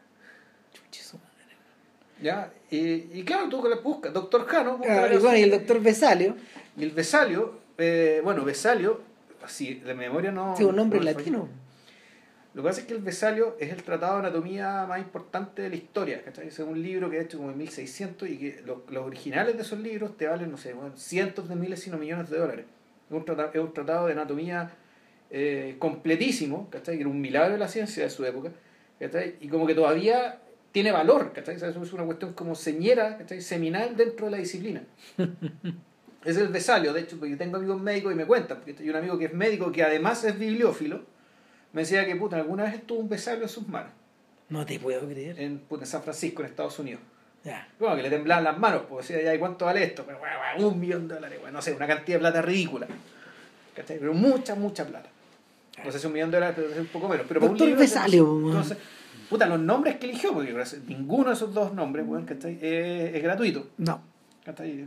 En absoluto. Y tampoco el perfilamiento, es decir, el Es al revés, el pues, personaje de la sexualidad exuberante, por un lado, que es el doctor Eh. Besalio, y, y prácticamente. eh, y, eh, puta, eh, ¿Cuál es la palabra? Siempre se- me encanta usar esta palabra y se me olvidó.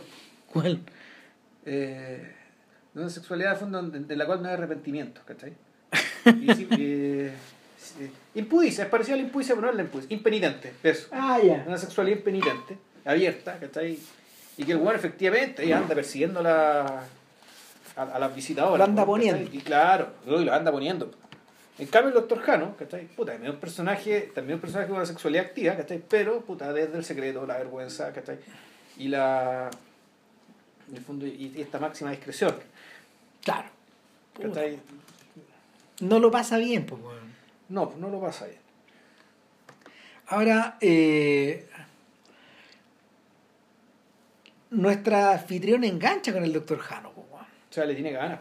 Le tiene ganas, pero desde, desde la. mm, ¿cómo se llama? Desde la, desde el, desde el, desde el más absoluto despiste, weón. Ella nunca entiende en realidad lo que está pasando. Está tan enajenada por manejar esta weá, Sí. por la tensión, weón, de tener que, de tener que poner el hombro ahí. O sea, y, y- y- o sea, es que en realidad, y esto es interesante también, que Lucrecia Martel decía ¿cachai? que poner a esta mujer en una situación de estrés causado por, bueno, uno, cumplir con la vega y tener a todos estos doctores más o menos contentos. Eh, dos, el hecho de que la llaman y la llaman y la llaman. El marido. Eh, la llama el marido, ni siquiera es el marido, después la llama la nueva esposa del marido para decirle que está esperando mellizo. Sí. Que es una weá que ella había averiguado al principio de la película. Claro, que se entera por otro lado. Que Amalia va a tener hermanitos. Exacto. Amalia vas a tener dos hermanitos, le dice su amiga. Mm. ¿Cómo va a ser tener hermanitos? Una cosa así. Claro, entonces, la, y, y- y un, y un detalle interesante este que eso, algo como eso, algo tan nimio como eso, digamos, y eso entender, me imagino que cierta algo de la psiquis femenina que uno no entiende, ¿cachai? sea una, una causa más o menos importante que, que, que te explique cuando esta enajenación que dice Ram que le impide ver ni entender nada.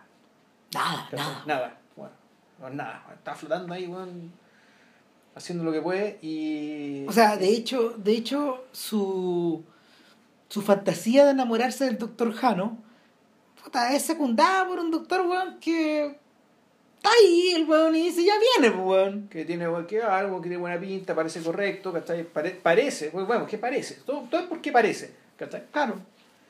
Sí, él es, él es, él es el, rie- el rey de las apariencias acá, weón. Y, y la última cosa que pasa, y es lo que y, y- y es la es la escena clave de la película finalmente, es, es la segunda vez que están ahí escuchando al teremista.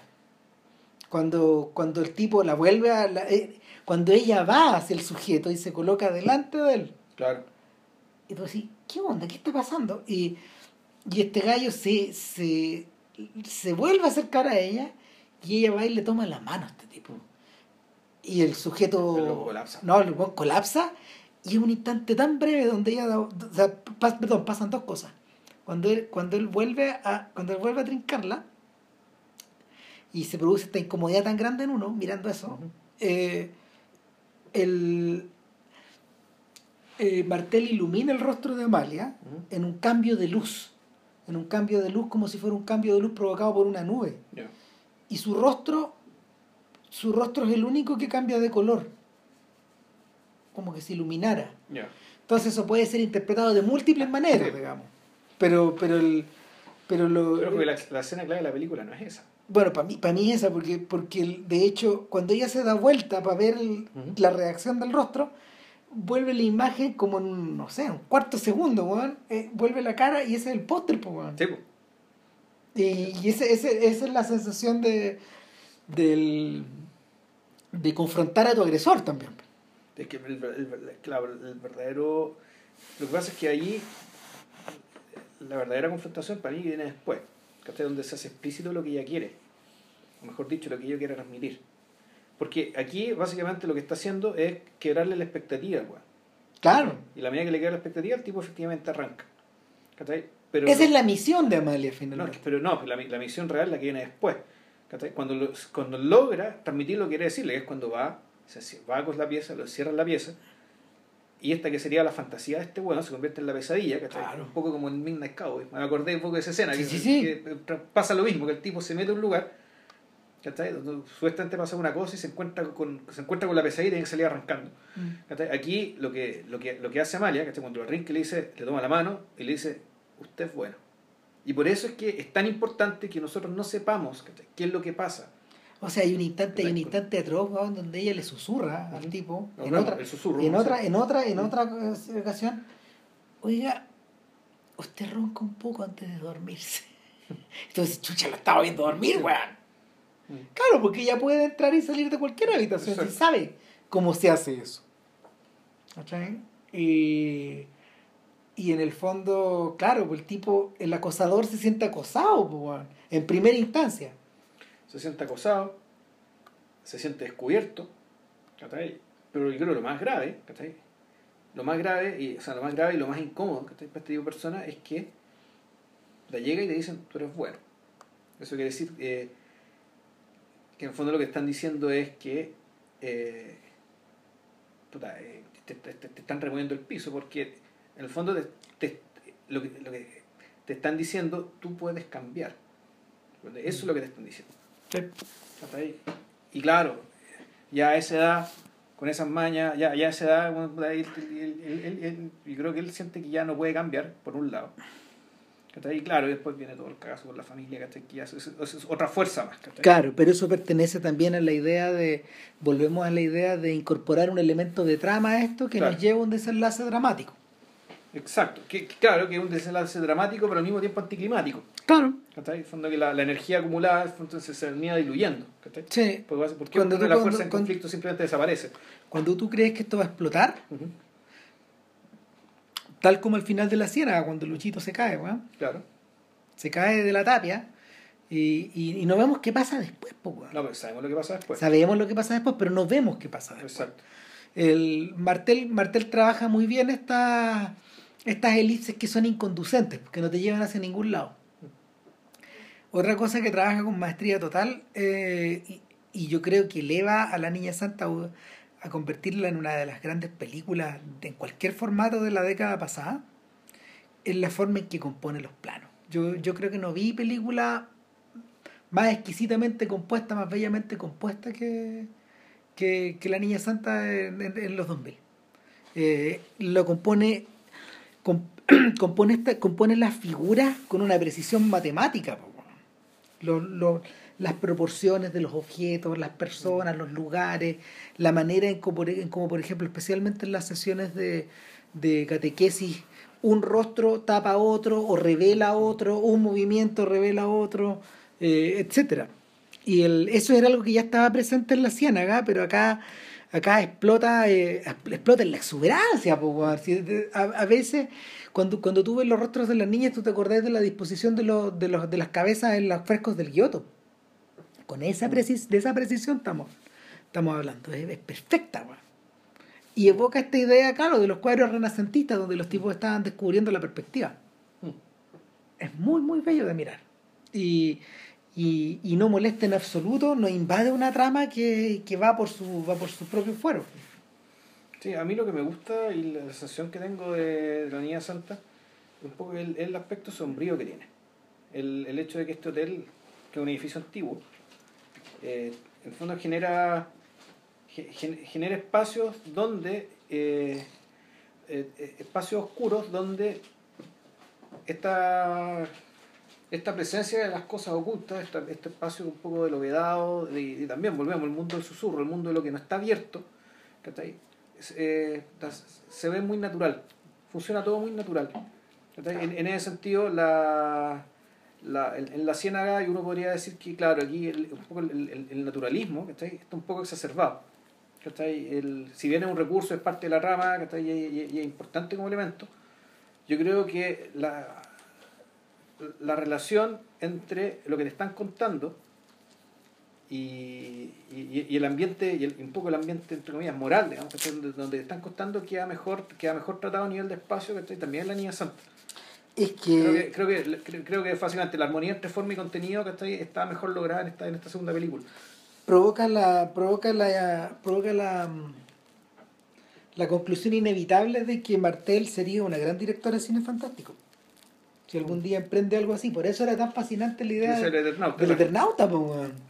porque porque se prestaba precisamente la historia de Juan Salvo se prestaba precisamente para para toda esta clase como de confluencia el problema pareciera ser también que era demasiado caro de hacer no había cómo financiarla sin gringos O sea, y, claro, y, y la querían hacer en Argentina, con Buenos, en Buenos Aires, con argentinos. que y- si no no tiene sentido No, no, no voy. O sea, ¿se la que hace la quería hacer en Los Ángeles, en Nueva York? weón? Puta, no, pues, weón, te queda weón, como, como esa película Un ángel enamorado, pues, weón, la weá la adaptación de Wim Wenders. En Los pues, Ángeles, puta, ya. no. Eh, entonces, nada, pues, eh, Y ahí llegaba la mujer sin cabeza. ¿Mm? Démosle una, una repasada. Que en el fondo, yo creo que ella lo dice, también lo ha dicho. Ella, ella no sé si entiende la entiende que estas tres películas son una trilogía, que yo creo que en parte lo son. sí. Y claramente con la mujer sin cabeza eh, deja pasar unos 5 años, ¿o no? Sí, pues 2004, La Niña Santa. sí, cinco años. 5 años para filmar esta película que está un poco inspirada en... Creo que está inspirada en el mismo hecho que inspiró el relato salvaje del atropello de Martincito Larraín. Eh, Ah. Porque fue un caso en Argentina de una persona que con uno de estos jeep tan grandes, cuando el tema, cuando estaba en la época de la plata dulce, y por eso es que además te da la impresión de que La Mujer sin Cabeza en realidad es una película de época. ¿cachai?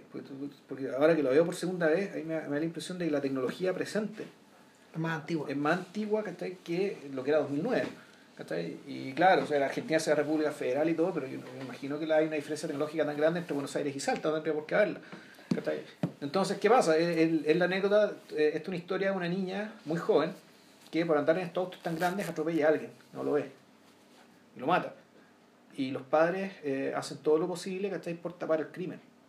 Mm. ¿cachai? Pero la cuestión se reveló y se supo que fue verdad, que se supo que esto ocurrió. Entonces hubo una especie de linchamiento social a los padres y a la, ya, ya esta, ya esta niña que atropelló, ¿cachai? Que, que causó el atropello.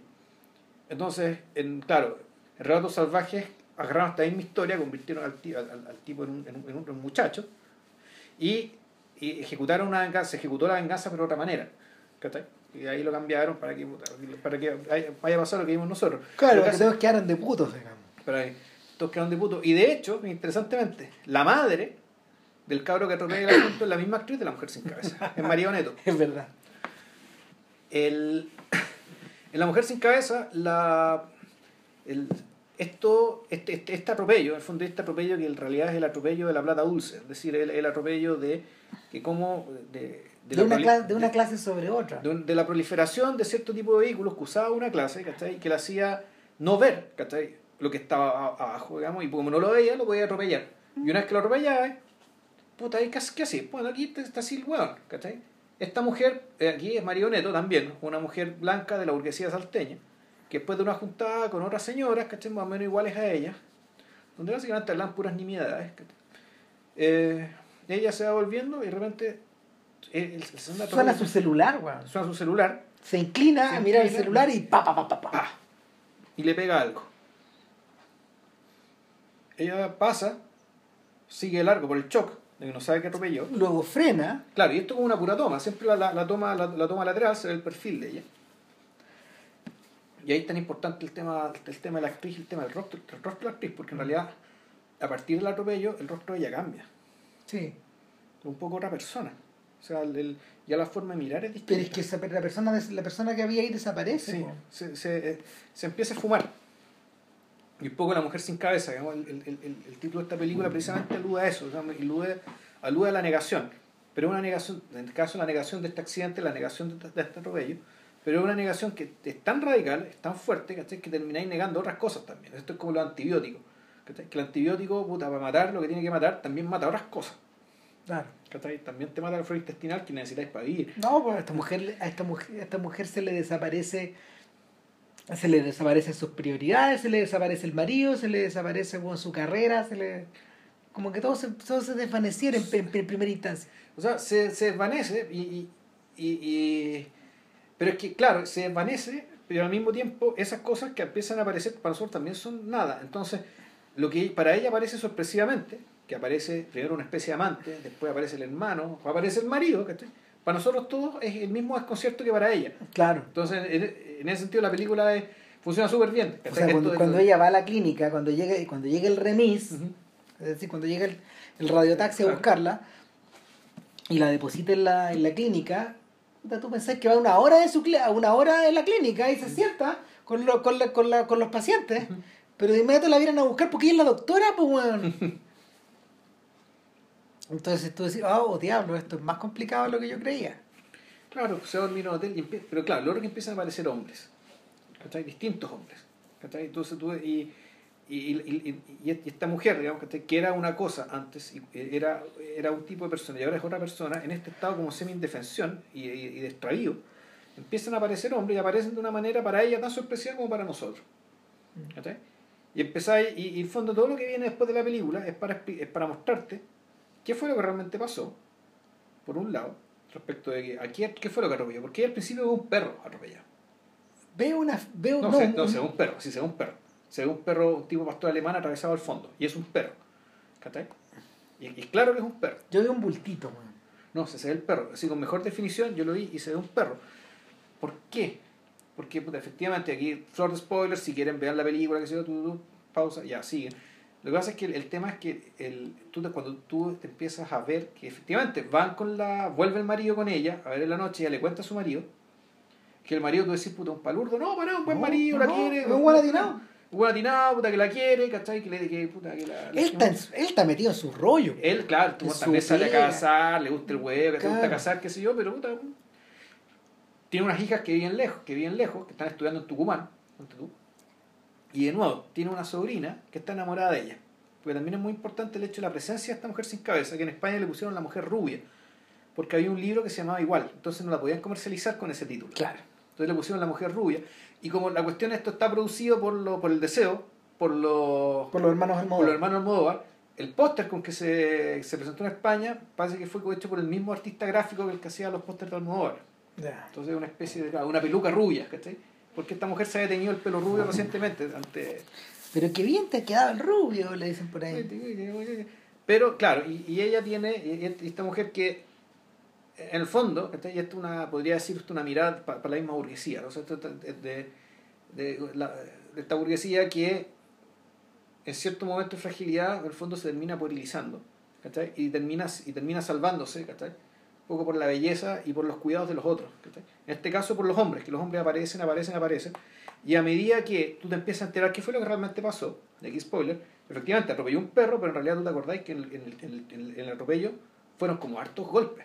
Entonces lo que pasa es que atropelló a una persona, que era un joven, que era uno de los jóvenes que estaban jugando la carrera al Al principio, principio. y era uno de los changos que le ayudaban al caballero que hacía las macetas. El problema es que le pegó el golpe tan fuerte que lo tiró al canal, porque había un canal para llevarse el agua de la lluvia. Y después ese canal se, se obstruyó con el cuerpo. ¿Cachai? Eso fue lo que pasó. Pero tú en la medida que te enteras de eso, por un lado, la película también te empieza a mostrar una especie de conspiración de hombres ¿cachai? que quiere borrar todo lo que pasó. En el sentido de que, ya bueno, sí, parece que se murió, este, se murió un huevón, pero nadie sabe por qué.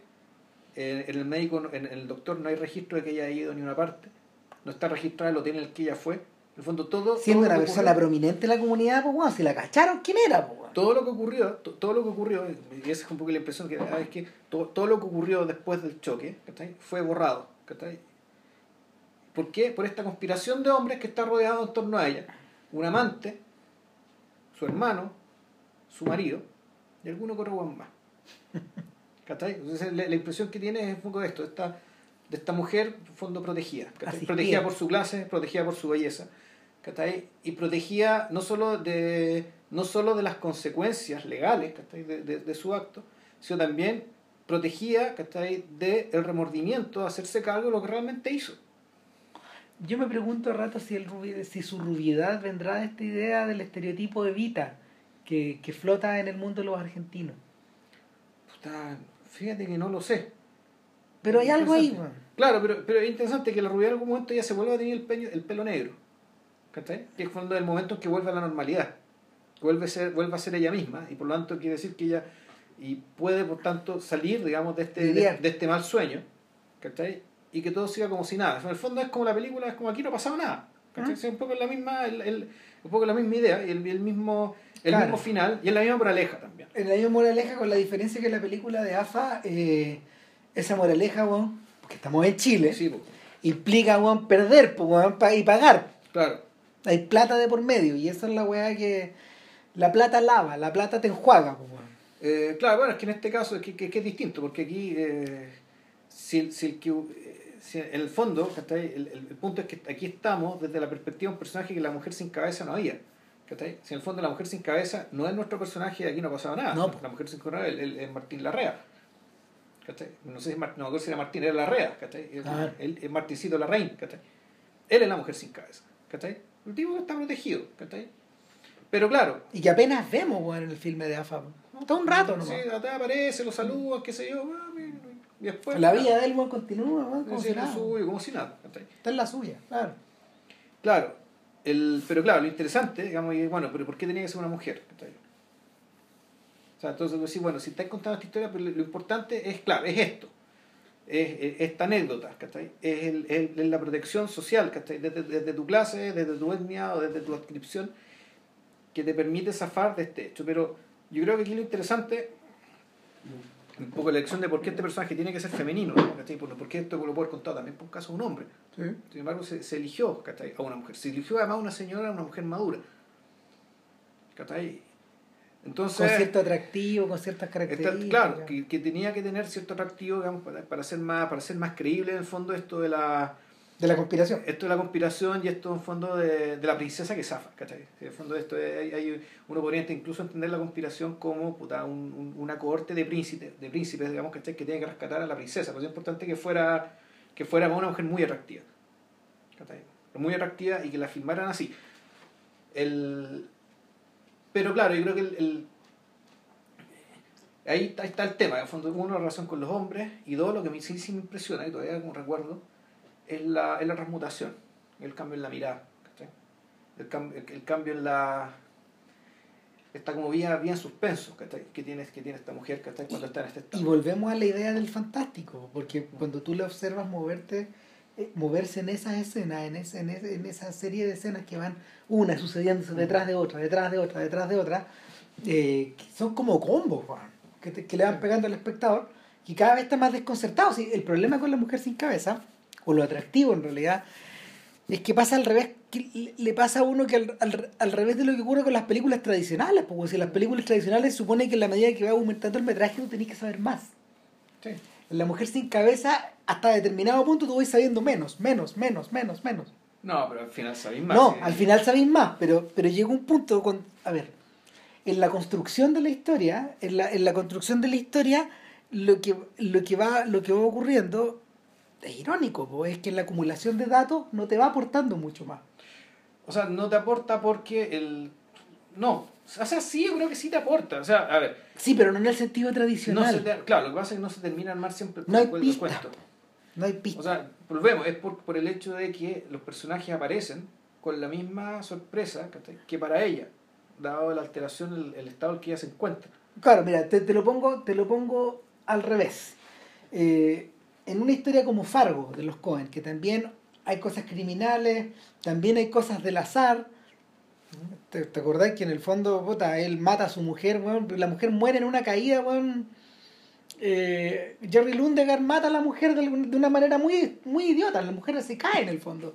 Él la empuja, pero ella se cae de una manera muy aparatosa y termina desnucada en el, en el piso. Ya, ni me acordaba eso. Puta, lo que ocurre, y, y, y las muertes las muertes de Fargo son un poco así, son un poco entre, entre atroces y ridículas, eh, pero, pero lo que eh, como la misión, como la misión de la película es efectuar cierta crítica social a un determinado modo de vida que te embrutece, eh, cada cosa que va pasando eh, trabaja en esa dirección. En La mujer sin cabeza lo que ocurre es que el de, el- lo que ocurre es que durante una buena parte del metraje ella necesita generar desconcierto. Ya. El desconcierto que ella le causa estar en esa situación. Sí. Y, y, y al hacerlo, al hacerlo va sumando cosas que van restando. Va generando más desconcierto. Claro. O hasta cierto punto. Hasta cierto punto. Y de ahí ya sigue. Lo que pasa es que el desconcierto, porque ¿por qué se genera? Porque la, la mirada, como siempre, es de ella, o sea, es de ella, y como ella está en un estado de shock tal, eh, insisto, los personajes aparecen para desconcertarla y desconcertarnos a nosotros, ¿cachai? Porque Ah. lo lógico sería que, por la forma de ella interactuar con ellos, ¿cachai? Tú digas, ya, tú estás Ok. en el mapa. Sí, y sin sí, embargo, el sí. mapa se arma de una manera, se, se arma después. Porque, porque en general en las películas de Hollywood, por ejemplo, cuando alguien sufre una amnesia, ¿cachai? O, o un, un shock, una cosa así, nunca falta el huevón que le explica, oye, pero tú eres fulanito de tal, que estás casado con tal, que No, vive claro. en tal Y parte. la cuestión está hecha más siempre pensando, pa- preparando el momento de que él No, recupere la memoria. no vuelva. Porque, pues, efectivamente, ¿no? porque Porque no hay que hacer cosas que no vuelvan, No, po, claro, el mundo se Puta. acaba, weón, ¿cachai? Si es que el equilibrio no se restablece, pues, weón. Puta la weá. Claro, obvio. Entonces, claro, aquí, aquí, aquí la, la apuesta son otras, los valores son otros, ¿cachai? Y aquí lo que realmente se está preparando no es que vuelva a la memoria, lo que se está, lo que se está preparando, este, este, este final amargo de la que no ha pasado nada, ¿cachai? Mm. En el fondo la, impu- la impunidad, y no solo la impunidad, sino que también la inconsciencia. La puerilidad. La, la- la inconsciencia, o sea, mantener a esta mujer que está en su estado de niña privilegiada, de niña princesa. Donde nada te toca.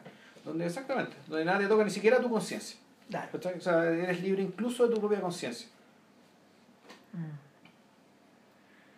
Puta, me gustaría saber qué va a filmar a continuación, weón, y si va a hacer luego, weón. Porque, porque después de Sama, en realidad todo se puede, se puede abrir para todos lados, digamos.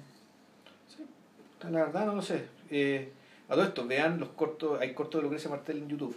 Sí. Hay uno que se llama Rey Muerto, que es bien divertido. No parece hecho por ella, porque en fondo es un corto, casi un corto de acción. Al final no lo vi, weón. ¿Te gustó a ti?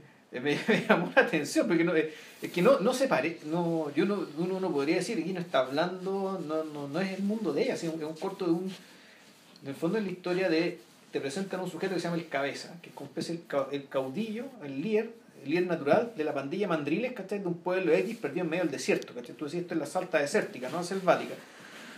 ¿cachai? Eh, o al menos impresión te da, sobre todo por la fotografía, por los colores, la paleta de colores.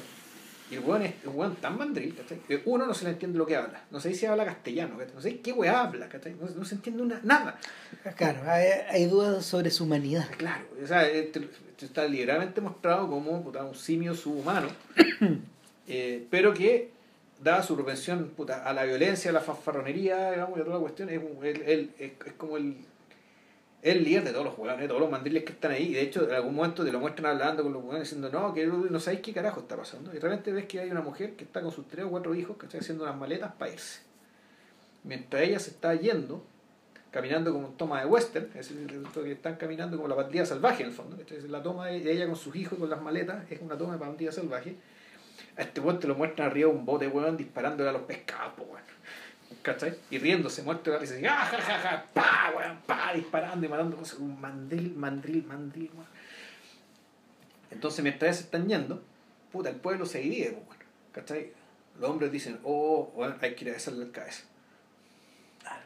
Y la, y la, y, y las mujeres dicen, puta, dejen que se vaya, dejen esta pobre mujer tranquila, weón, porque el cabeza tiene una sólida fama, y, fama de energúmeno, weón, en todo el pueblo. Este weón es capaz de irlos a buscar. De ir a- de ir a- dejarlo claro, y efectivamente, el, el cabeza está weando, no sé, en un bar cualquiera, y delante van y le dicen que está ahí con miedo, ¿cachai? Pueden ser cosas que el cabeza lo agarra a combos por contarle esta mala noticia, porque así es mandrilea el weón.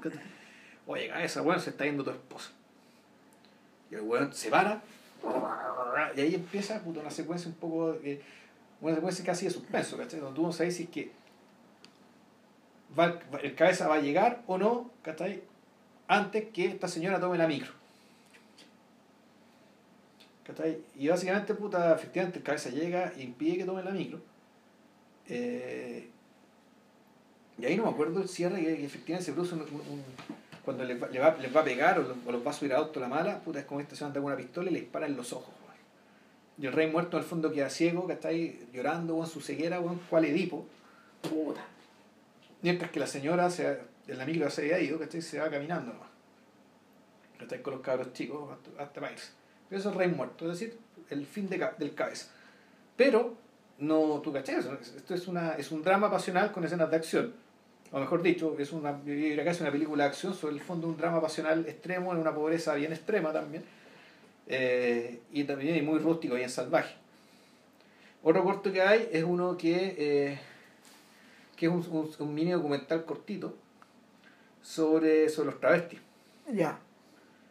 No me acuerdo cómo se llama este documental, que es de unos 10 minutos y son y donde son dan testimonios, ¿cachai? En el fondo que, que de- don- donde estos hombres en particular hablan de cómo viven su feminidad y lo que eso significa y, eh, y, y, ra- y lo que me interesó mucho, me gustó mucho también, es una donde sí uno ve el germen de, de lo que después sí, pero ya directamente, que es un ejercicio de cine, ¿cachai? Que dura un minuto, que se llama No te la llevarás maldito, ¿cachai?